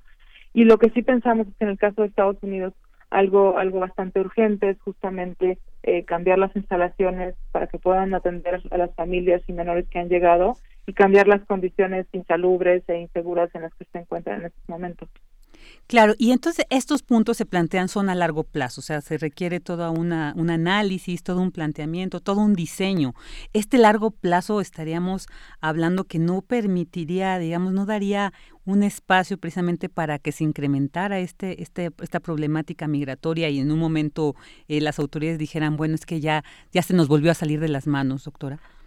Sí, es, es, es a largo plazo porque, digamos, no puede haber una medida que de la noche a la mañana eh, controle estos flujos irregulares, ¿no? Pensamos, por ejemplo, también que tenemos que considerar qué consecuencias no previstas podrían tener las medidas que se han implementado. Entonces, por ejemplo, eh, podríamos pensar que este este aumento de, de, control y endurecimiento podría hacer que muchos migrantes eh, tomen caminos más riesgosos, que arriesguen su vida, no no queremos ver un aumento de muertos en la frontera, por ejemplo. Eh, entonces, sí es cierto que necesitamos también, digamos, el tercer punto, que es justamente tratar de desarrollar un enfoque regional para poder enfrentar a las redes de, tráfico de personas que están recibiendo recursos por parte de estos migrantes para tratar de evitar estas rutas eh, costosas y difíciles. Entonces, es a largo plazo, no podemos pensar que eh, ahora, digamos, eh, el lunes que se cumplen los 45 días del plazo puesto por, a partir del acuerdo del 7 de junio, que va, con eso, digamos, se va a frenar completamente los flujos y las condiciones alrededor de esos flujos irregulares, ¿no? Eh, sí pensamos que justamente esta, pensar en el largo plazo, pues también requiere tener un diálogo de cooperación entre los países eh, de la región, no solamente de México y Estados Unidos, sino también involucrar a los países de Centroamérica y pues evidentemente estos diálogos y estos estas búsquedas de, de, cooperación tampoco se van a dar de la noche a la mañana, sino que requieren que se piensen poco a poco las medidas y las necesidades de los distintos países y de los distintos contextos. ¿no? Claro, claro. Doctora, y también eh, eh, quisiera preguntarle sobre esta cuestión antes de este acuerdo. Eh, se habló, pues se, se, cuestionó demasiado que se, pues se lee, ahí se cree que hubo una presión ¿no? por parte del gobierno de Estados Unidos a través de esta amenaza de los aranceles y se dice que el gobierno mexicano pues cedió a esta presión sin considerar que tal vez esta imposición de aranceles no nos afectaba tanto, ¿no? Realmente como que solamente fue utilizada como una herramienta de presión. Y por otro también pues el presidente Andrés Manuel López Obrador decía y bien señalaba en que también se tendrían que trabajar las condiciones de estos países centro y sudamericanos para en sí evitar la migración. Pero en, en este aspecto también podríamos involucrar, como usted decía, ¿no? a, los otros países. Pero esto es, es, viable, esto es posible. ¿Desde dónde también México podría participar, pues, en este en este planteamiento de para también atender esta cuestión migratoria, pues tendríamos que atender las condiciones socioeconómicas que llevan a estas personas a migrar hacia Estados Unidos, a pesar de que se arriesgan a estas situaciones tan difíciles, a veces hasta de muerte. Claro, nosotros somos optimistas en el sentido de que pensamos que sí podríamos eh, tener un diálogo, eh, como decimos en el documento, un diálogo maduro entre los entre los países, ¿no? Creo que está en el interés de todos, no solamente de México y Estados Unidos, sino también de Centroamérica, tener esta discusión en el largo plazo para tratar de ver cómo podemos tener pues una, migración eh, que sea humana, justa, eh, ordenada, segura. Eh, como decías, es cierto que eh, hay condiciones estructurales, ¿no? Que, que han llevado a muchos a migrar y esto, eh, digamos, es, es, es, es algo histórico. No, no, así como no podemos pensar que de la noche a la mañana se van a detener estos flujos y tenemos que pensar en el largo plazo, también necesitamos un poco pensar en la historia de esos países. Entonces, mucha de la migración que, que se originó en los, en los años 70, 80, 90, pues respondió a las crisis políticas de, de esos países, a golpes de Estado, a, inseguridad y violencia entre grupos paramilitares, etcétera. Entonces, eh, digamos, por un lado, los estragos que ha tenido este, esta, esta guerra y este, este contexto adverso, eh, pues ha tenido repercusiones económicas, pero también tenemos cuestiones más coyunturales eh, que, que, digamos, eh, huracanes y otros eh, daños ambientales que han motivado mucha esta migración. Eh, pero lo que sí sabemos es que las necesidades justamente de los de, de los migrantes en distintos contextos, por ejemplo, como Honduras o El Salvador, pues no van a ser los mismos eh, que en Guatemala o Honduras, ¿no? Eh, donde, por ejemplo, hay sequías o escasez de alimentos, mientras que en regiones de Honduras y El Salvador hay mucho más eh, violencia y, e inseguridad. Entonces, es cierto que necesitamos atacar eh, por un lado las, las condiciones más estructurales de largo de largo alcance en estos países, mejorar la calidad de vida, pero también atender a cuestiones muy puntuales, ¿no? Eh, por ejemplo, en este caso, en, donde ha pegado, no sé, la sequía, tratar de tener soluciones muy distintas, ¿no? A las que se podrían tener en otros contextos marcados por la violencia. Claro. Doctora, y ya para finalizar quisiera preguntarle, estas soluciones estratégicas que ustedes como este grupo de parte del Colegio de México del Immigration Policy Institute, ya han tenido, ya han, se, han, acercado con las autoridades correspondientes para hacerles llegar precisamente estas propuestas. Ustedes son especialistas, entonces yo creo que su análisis, su propuesta, pues tiene mucho fundamento, mucha, eh, mucha argumentación. Entonces, ¿ya han tenido algún acercamiento con estas autoridades? Eh, bueno, el, documento final, el reporte, va a publicarse en el mes de agosto. Nosotros hemos tenido varias conversaciones en este grupo de estudio convocado por el Colegio de México y Migration Policy Institute con distintos expertos de, otras instituciones, pero de ambos países. Y eh, hemos tenido, digamos, acercamientos indirectos, pero sí estamos esperando tener el reporte final para poder tener este diálogo ya más informado. Nos parecía muy importante delinear estas cinco recomendaciones justamente ahora que se empieza a discutir el efecto que tuvo el acuerdo del 7 de junio, ¿no? después de los 45 días, eh, porque incluso desde, desde antes de, que se firmara este acuerdo, ya, digamos, advertíamos que tener estas, eh, digamos, este ultimátum de 45 días, pues podía ser eh, poco realista porque las medidas que se implementaran, pues no iban a poder ser sostenibles, ¿no? En el largo plazo. Entonces, eh, creemos que justamente ahora es un, un buen momento para de nuevo pensar que no necesitamos eh, periodos cortos establecidos, ¿no? Sino tratar de pensar en el mediano plazo y en el largo plazo para ver qué es lo que se puede hacer en, en toda la región, ¿no? En los países, no solamente en México y Estados Unidos, sino también desde Centroamérica. Claro, claro que sí. Pues muy importante toda esta toda esta serie de estrategias que ustedes proponen y bueno, pues estaremos muy atentos a ver cómo se cómo se toman, cómo se consideran porque sí creo que es un tema muy importante que tenemos que estar atentos todos. Claro, y de todas formas digo, el, el, reporte sale en, en, agosto, pero si quieren consultar el comentario completo, digamos, son 10 páginas con recomendaciones, está disponible el documento en en la página del Colegio de México. Perfecto. ¿Cómo lo encontramos? Es micdep.colmex.mx eh, y sino también en la página del Migration Policy Institute está, está el documento completo, tanto en inglés como en español y el boletín de prensa. Perfecto. Doctora Claudia Masferrer, muchísimas gracias por haber estado aquí en Prisma RU para contarnos sobre este interesante tema. Gracias por el espacio. Buenas tardes. Buenas tardes. La doctora Claudia Masferrer, coordinadora del Seminario Migración, Desigualdad y Políticas Públicas del Colegio de México. Vámonos a un corte. Porque tu opinión es importante, síguenos en nuestras redes sociales, en Facebook como Prisma RU y en Twitter como arroba PrismaRU. Queremos escuchar tu voz. Nuestro teléfono en cabina es 55 36 43 39.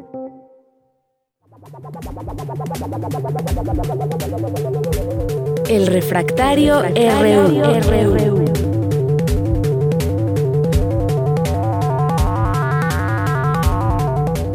Dos de la tarde con 33 minutos y ya regresamos aquí a Prisma RU y estamos en esta sección que todos los viernes pues les llevamos a ustedes a través de la palabra y reflexión de Javier Contreras en esta sección de Refractario. ¿Qué tal Javier? Muy buenas tardes. Hola, ¿qué tal Vicky? Muy buena tarde para ti y para todo el amable auditorio de Prisma RU. Pues hoy como cada viernes que nos escuchamos, Hoy es un gran día para estar vivos y en la República han ocurrido muchísimas cosas desde que no nos escuchamos. Para comenzar, pues, ¿cómo viste estos movimientos casi telúricos en el gabinete presidencial? Muchos movimientos, ¿no? Mucho que generan mucha expectativa de por qué, que se cosa pareciera que se está desintegrando cierto grupo, pero a ver, cuéntanos tú cómo ves estos cambios en, en el gabinete. Pues bien, lo primero que tendríamos que recordar es, pues evidentemente lo que ha desencadenado la salida del ahora exsecretario de Hacienda, Carlos Ursúa, del gabinete, donde, bueno, tendríamos que plantear posiblemente la existencia, digamos, de dos grupos dentro del gabinete presidencial e incluso del partido político Morena, que serían, pues digamos, un grupo de los técnicos y un grupo más bien ideologizado o de personas que vienen trabajando con el presidente, el ahora presidente López Obrador, pues desde hace ya muchos años, ¿no? Incluso tendríamos que hablar, pues, desde la primera campaña presidencial.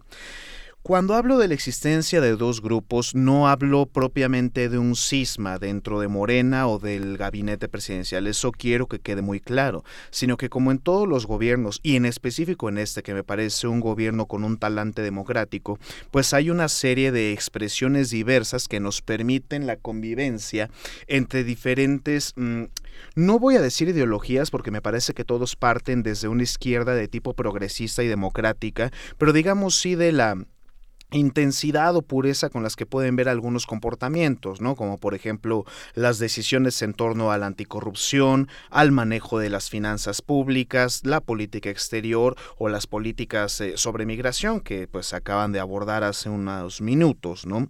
En específico el cambio con Ursúa me parece un cambio positivo, positivo en el gobierno federal, pero tampoco quisiera eh, apoyar la mm, narrativa del traidor del gabinete o la persona que fue en contra del presidente. No, no, no, como el mismo presidente lo ha mencionado, pues se trata de una expresión diversa, distinta dentro de lo que era su gabinete presidencial con lo cual el secretario, el exsecretario Ursúa no, no convivía del todo, no concordaba, y eventualmente anunció su salida, que hay que recordar, tampoco fue una salida catastrófica. Me gustaría mucho sugerirle a nuestro auditorio que revise las columnas más recientes de Jorge Cepeda Patterson en El País y en Sin embargo, porque nos habla acerca de una figura estuendosa y catastrófica que le llama los agoreros del caos.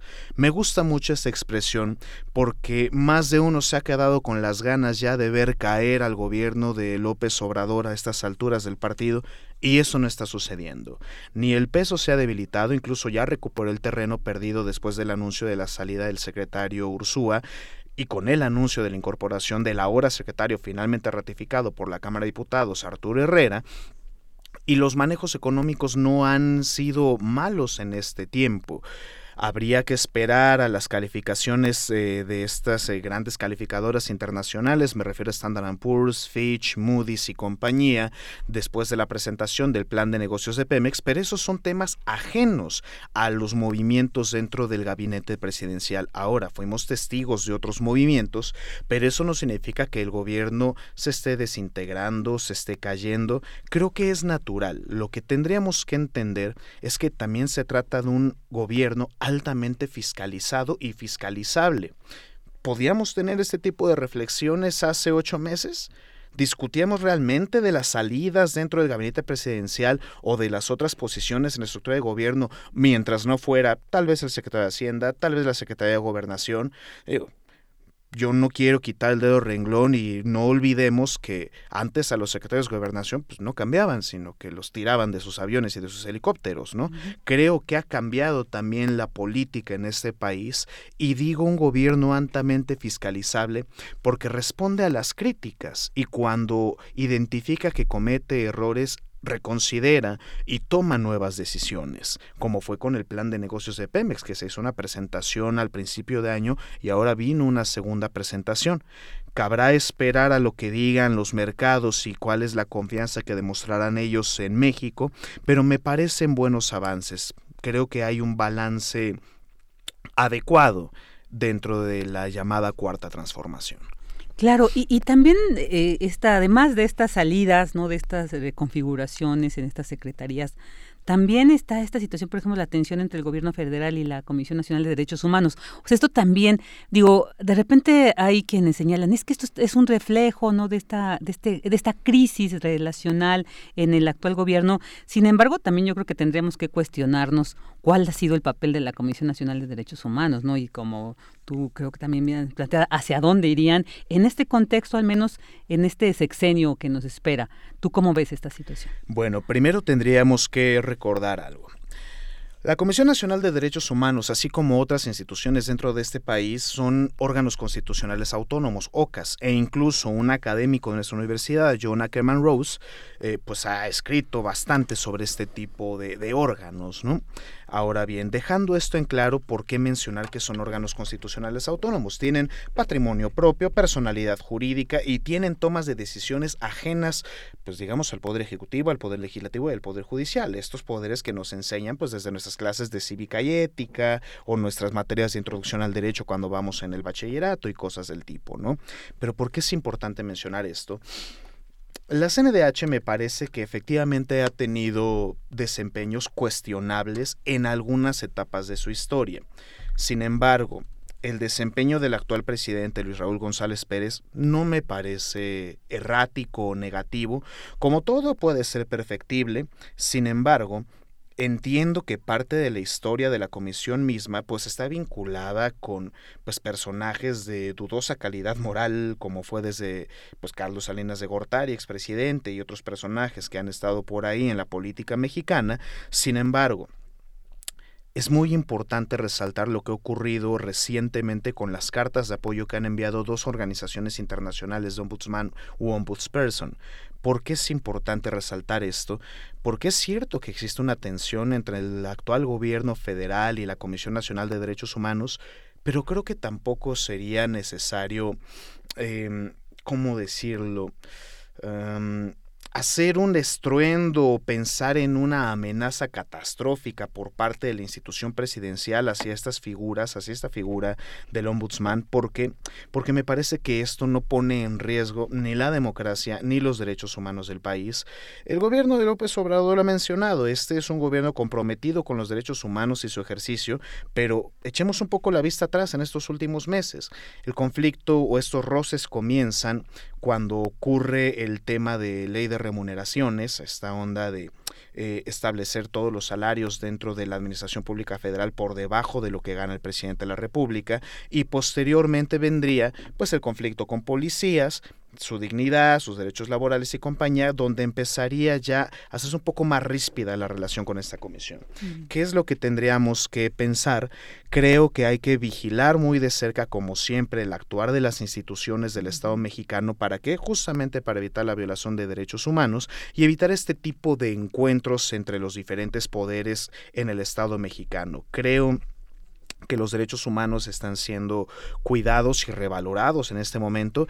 ¿Y a poco no es fantástico que justamente nos demos tiempo para discutir acerca de derechos humanos en radio? Claro. Creo que es algo que tenemos que impulsar cada vez más. Muy bien, muy bien. Pues Javier, como siempre, como cada viernes, excelente esta reflexión y que nos dejas además con esta con estas inquietudes de seguir analizando, de seguir reflexionando sobre estos temas que nos interesan, pero que a veces no tenemos todos los elementos para entenderlos muy bien o al menos posicionarnos ante ellos. Pues bien, ya tendremos el tiempo en todo caso. Vicky, muchísimas gracias y para todo el amable auditorio que tengan un excelente fin de semana. Muchas gracias, Javier Contreras, ahí en Refractario. Vámonos a un corte. Relatamos al mundo. Relatamos al mundo. Porque tu opinión es importante, síguenos en nuestras redes sociales, en Facebook como Prisma RU y en Twitter como arroba PrismaRU. Queremos escuchar tu voz. Nuestro teléfono en cabina es 55 36 43 39. Melomanía RU.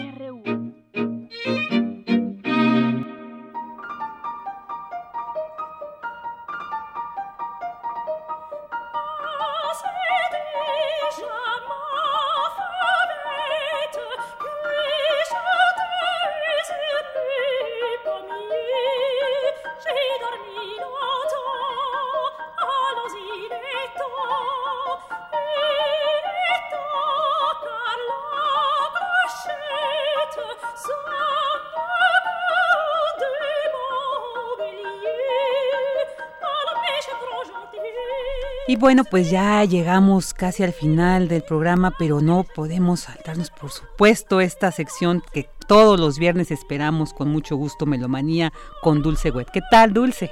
Muchísimas gracias, Vicky. Bueno, pues aquí estamos celebrando el nacimiento de Pauline Biardot García, compositora francesa. Ella fue mezzo-soprano, maestra también de canto y tiene origen español. Ella nació un día como ayer, 18 de julio de 1821, en París. Ayer fue el día de la escucha.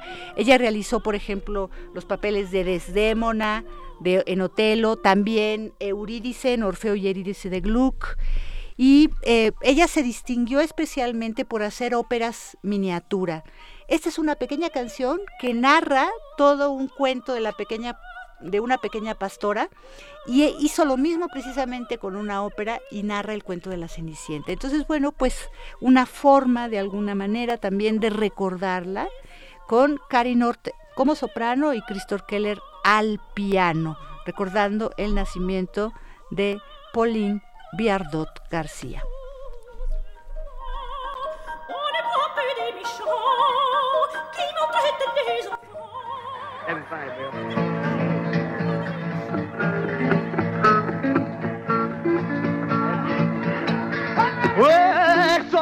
Mama.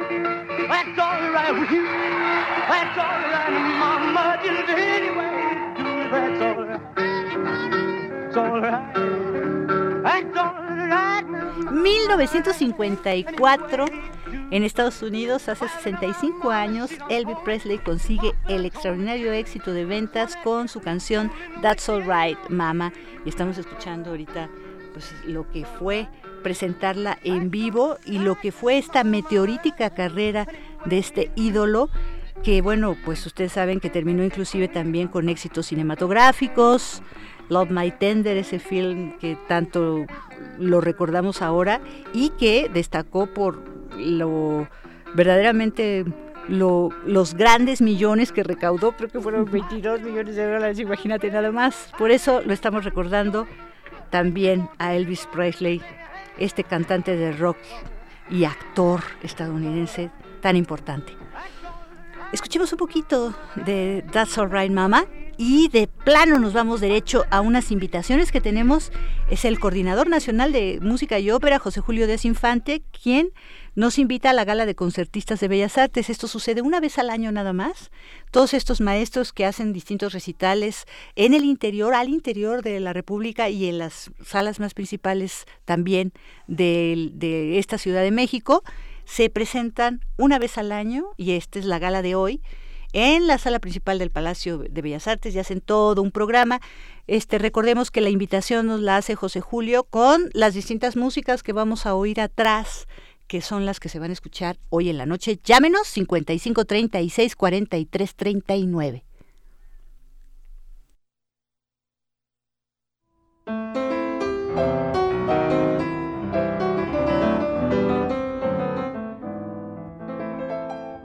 Muy buenas tardes amigos melómanos de Prisma RU.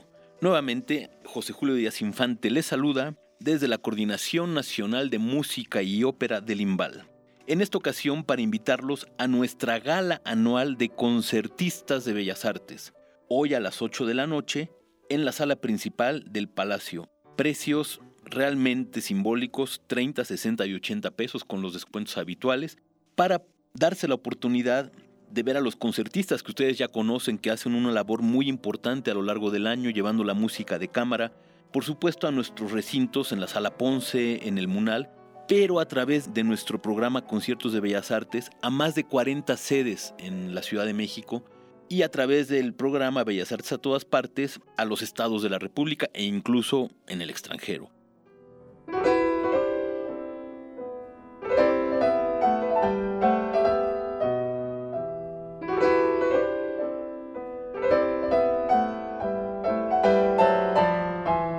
Al año hacemos una selección representativa de estos concertistas de alto nivel, de estos virtuosos de la música de cámara, y en esta ocasión nueve de ellos estarán presentándose hoy por la noche. Tenemos para comenzar a Zuliamir López Río, soprano, con Eric Cortés Alcántara en el piano, quien más recientemente se incorporó al grupo de concertistas de Bellas Artes, y uno de los más jóvenes, profesor también de la Facultad de Música de la UNAM, ya de hace bastante tiempo. Ellos estarán haciendo una selección de seis canciones basadas en poemas de Goethe, escritas por Nikolai Metner, este compositor que nació en Rusia y murió en Reino Unido a la mitad del siglo XX. Fue contemporáneo de Rachmaninoff, de Scriabin, y es curioso porque absolutamente toda su obra incluye el piano. Tiene muchas canciones muy interesantes, muy profundas para iniciar la gala.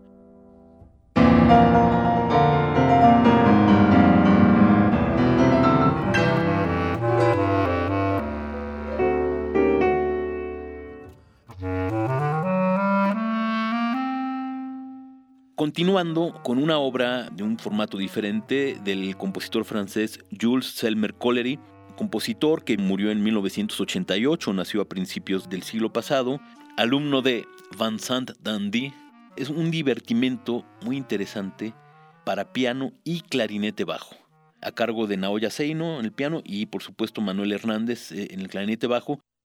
No es tan común escuchar obras de este tipo, de este estilo, solo para clarinete bajo. Entonces será una obra muy muy interesante para el público y para los que no conocen este gran instrumento, gran instrumento me refiero también en tamaño, ¿no? A veces rebasa eh, en tamaño a algunos instrumentistas.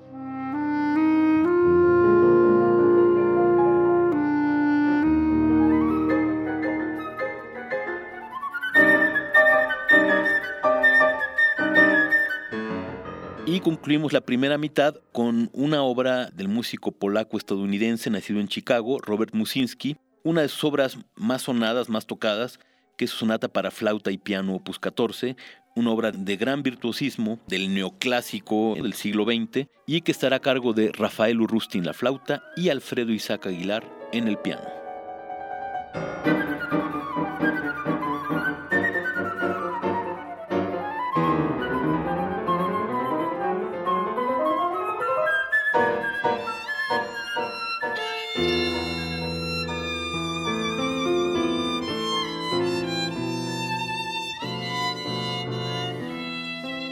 Después del intermedio, no podía faltar una importante efeméride que tiene que ver con el 80 aniversario del exilio español en México. tenemos una obra de Simón Tapia Colman, maestro que llegó a México en 1941, violinista, profesor, fue director del Conservatorio Nacional de Música, afincado en México y, y que junto con Rodolfo Halfter son de los grandes representantes del exilio español musical en México.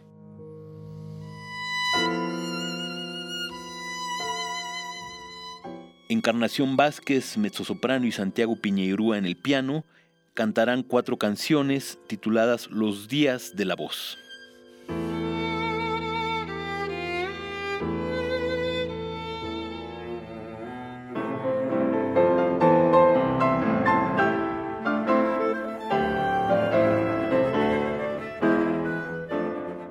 Y cerramos con broche de oro la gala con la presentación de Adolfo Ramos en el cello, Manuel Hernández en el clarinete y Naoya Seino en el piano, haciendo el trío para clarinete, violonchelo y piano opus 114 de Johannes Brahms. Este trío fue el primero de cuatro obras muy importantes que compuso Brahms para clarinete y que de alguna forma pusieron este instrumento en el ámbito de la música de cámara de allá en adelante. Brahms murió seis años después, dejándonos otras tres obras muy importantes para clarinete, ¿no? en, el contexto de música de cámara, ¿no? el quinteto opus 115 y dos sonatas. No lo olviden, hoy a las 8 de la noche escuchar el virtuosismo de estos maestros, de estos concertistas de Bellas Artes, en la sala principal del Palacio de Bellas Artes. Los esperamos.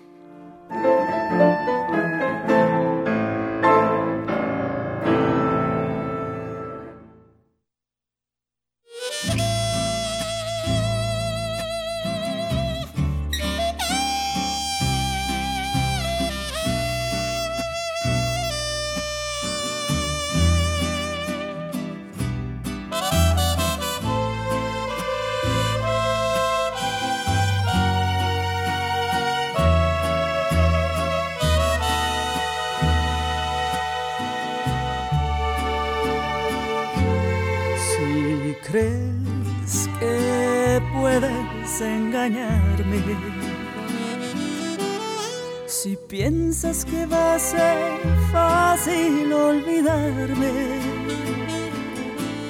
te equivocas corazón profundamente, que me llevas en el alma hasta la muerte Amigos melómanos de Prisma RU, tenemos con nosotros a Sheila Ríos, a quien estamos escuchando su La voz del corazón, que es su último sencillo. Ella viene desde Guadalajara, Jalisco, tiene una historia extraordinaria, cantante de jazz, de trova, de música vernácula.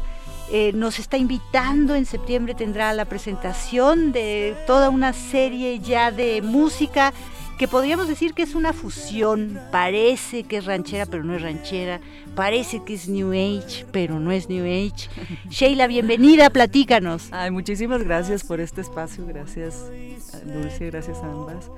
Eh, pues sí, este, yo tengo, yo nací en, en Jalisco, nací en México y siempre he estado muy interesada y me ha encantado la música, canto desde muy pequeña y he estado pues en diferentes eh, versiones musicales, o sea, desde el jazz, el rock, el blues, este New Age. Hace apenas este, este unos meses eh, tocó la misa de coronación de, de Mozart, la parte del de mezzo soprano, su voz es sumamente agradable, creo, ¿no? No sé, ¿qué opinen ustedes, queridos radioescuchas?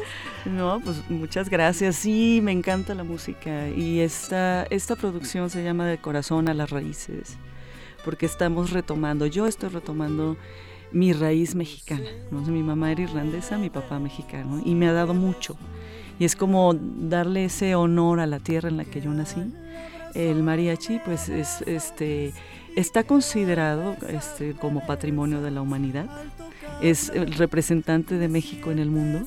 Y esta, esta producción tiene alineación de ciertos instrumentos de mariachi, pero también eh, tiene tintes de otros instrumentos como el saxofón y de repente entra una guitarra acústica que no tiene nada que ver con mariachi o percusiones o entonces es como una mezcla de cosas que pues es parte de mi mezcla también, de lo que yo soy. Y esa parte, darle el, el, pues el honor a la tierra en que nací, ¿no? Y la cultura de México es importantísima.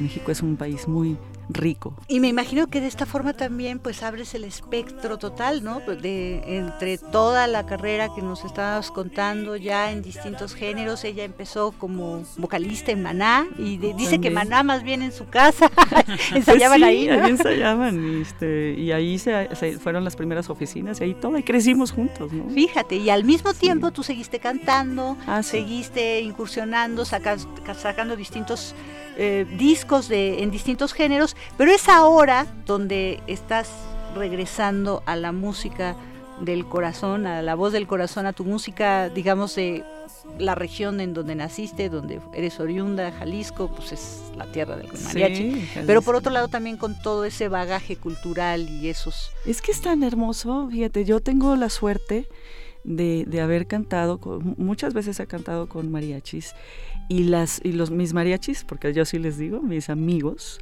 son musicazos, ¿eh? o sea, son músicos que tocan en, la sinfónica, en la filarmónica, es gente muy culta y, es sorprendente, ¿no? Entonces, este, he admirado mucho eso este, durante muchísimos años y hacer esa fusión yo creo que es lo más, para mí es lo más viable por, pues por mi mi background, pues, o sea, por de dónde vengo. Y bueno, pues este dinos por favor cómo te buscamos, cómo podemos estar atentos de lo que vas a presentar inclusive en septiembre, antes de que te despidas con un gran regalo que nos va a hacer, nos va a cantar aquí en vivo.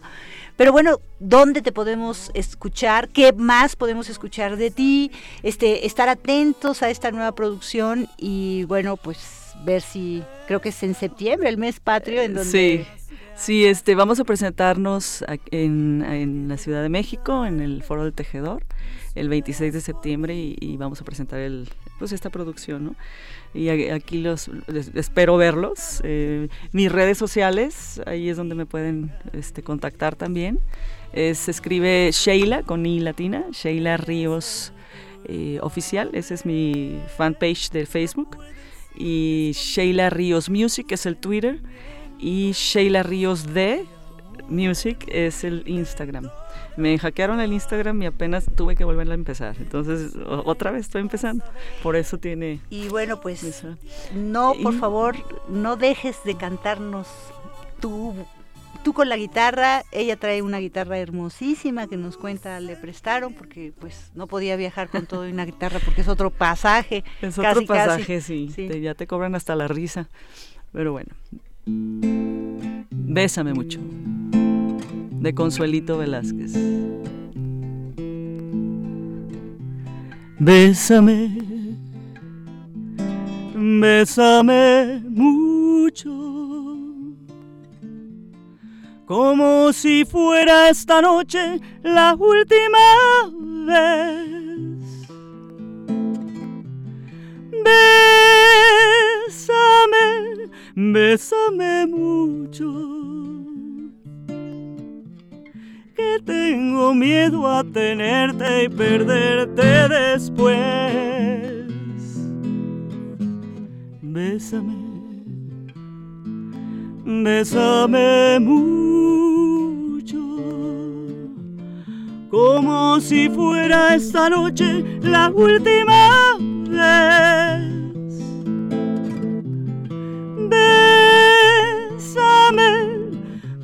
Bésame mucho, que tengo miedo a tenerte y perderte después. Quiero mirarme en tus ojos, tenerte muy cerca, verte junto a mí. Piensa que tal vez mañana yo ya estaré lejos, muy lejos de ti. Bésame, bésame mucho, como si fuera esta noche la última vez. Bésame, bésame mucho, que tengo miedo a tenerte y perderte después. Que tengo miedo a tenerte y perderte después.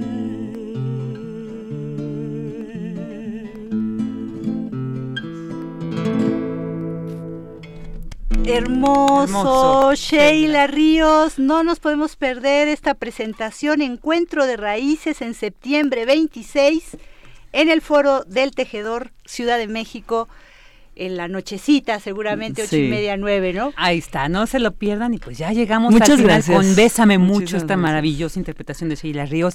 Agradecemos a, en nombre de todo este gran equipo que hace posible esta transmisión, Arturo González, Agustín Mulia, Cristina Godínez, Tamara Quirós, Rodrigo Aguilar, Abraham Menchaca y en la continuidad Andrea Candy. Soy Virginia Sánchez y en nombre de mi compañera Deyanira Morán, titular de este espacio, le agradecemos muchísimo su atención y le deseamos un excelente fin de semana. Muchas gracias, Dulce.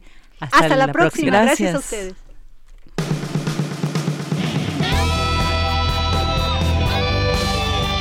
Prisma RU. Relatamos al mundo.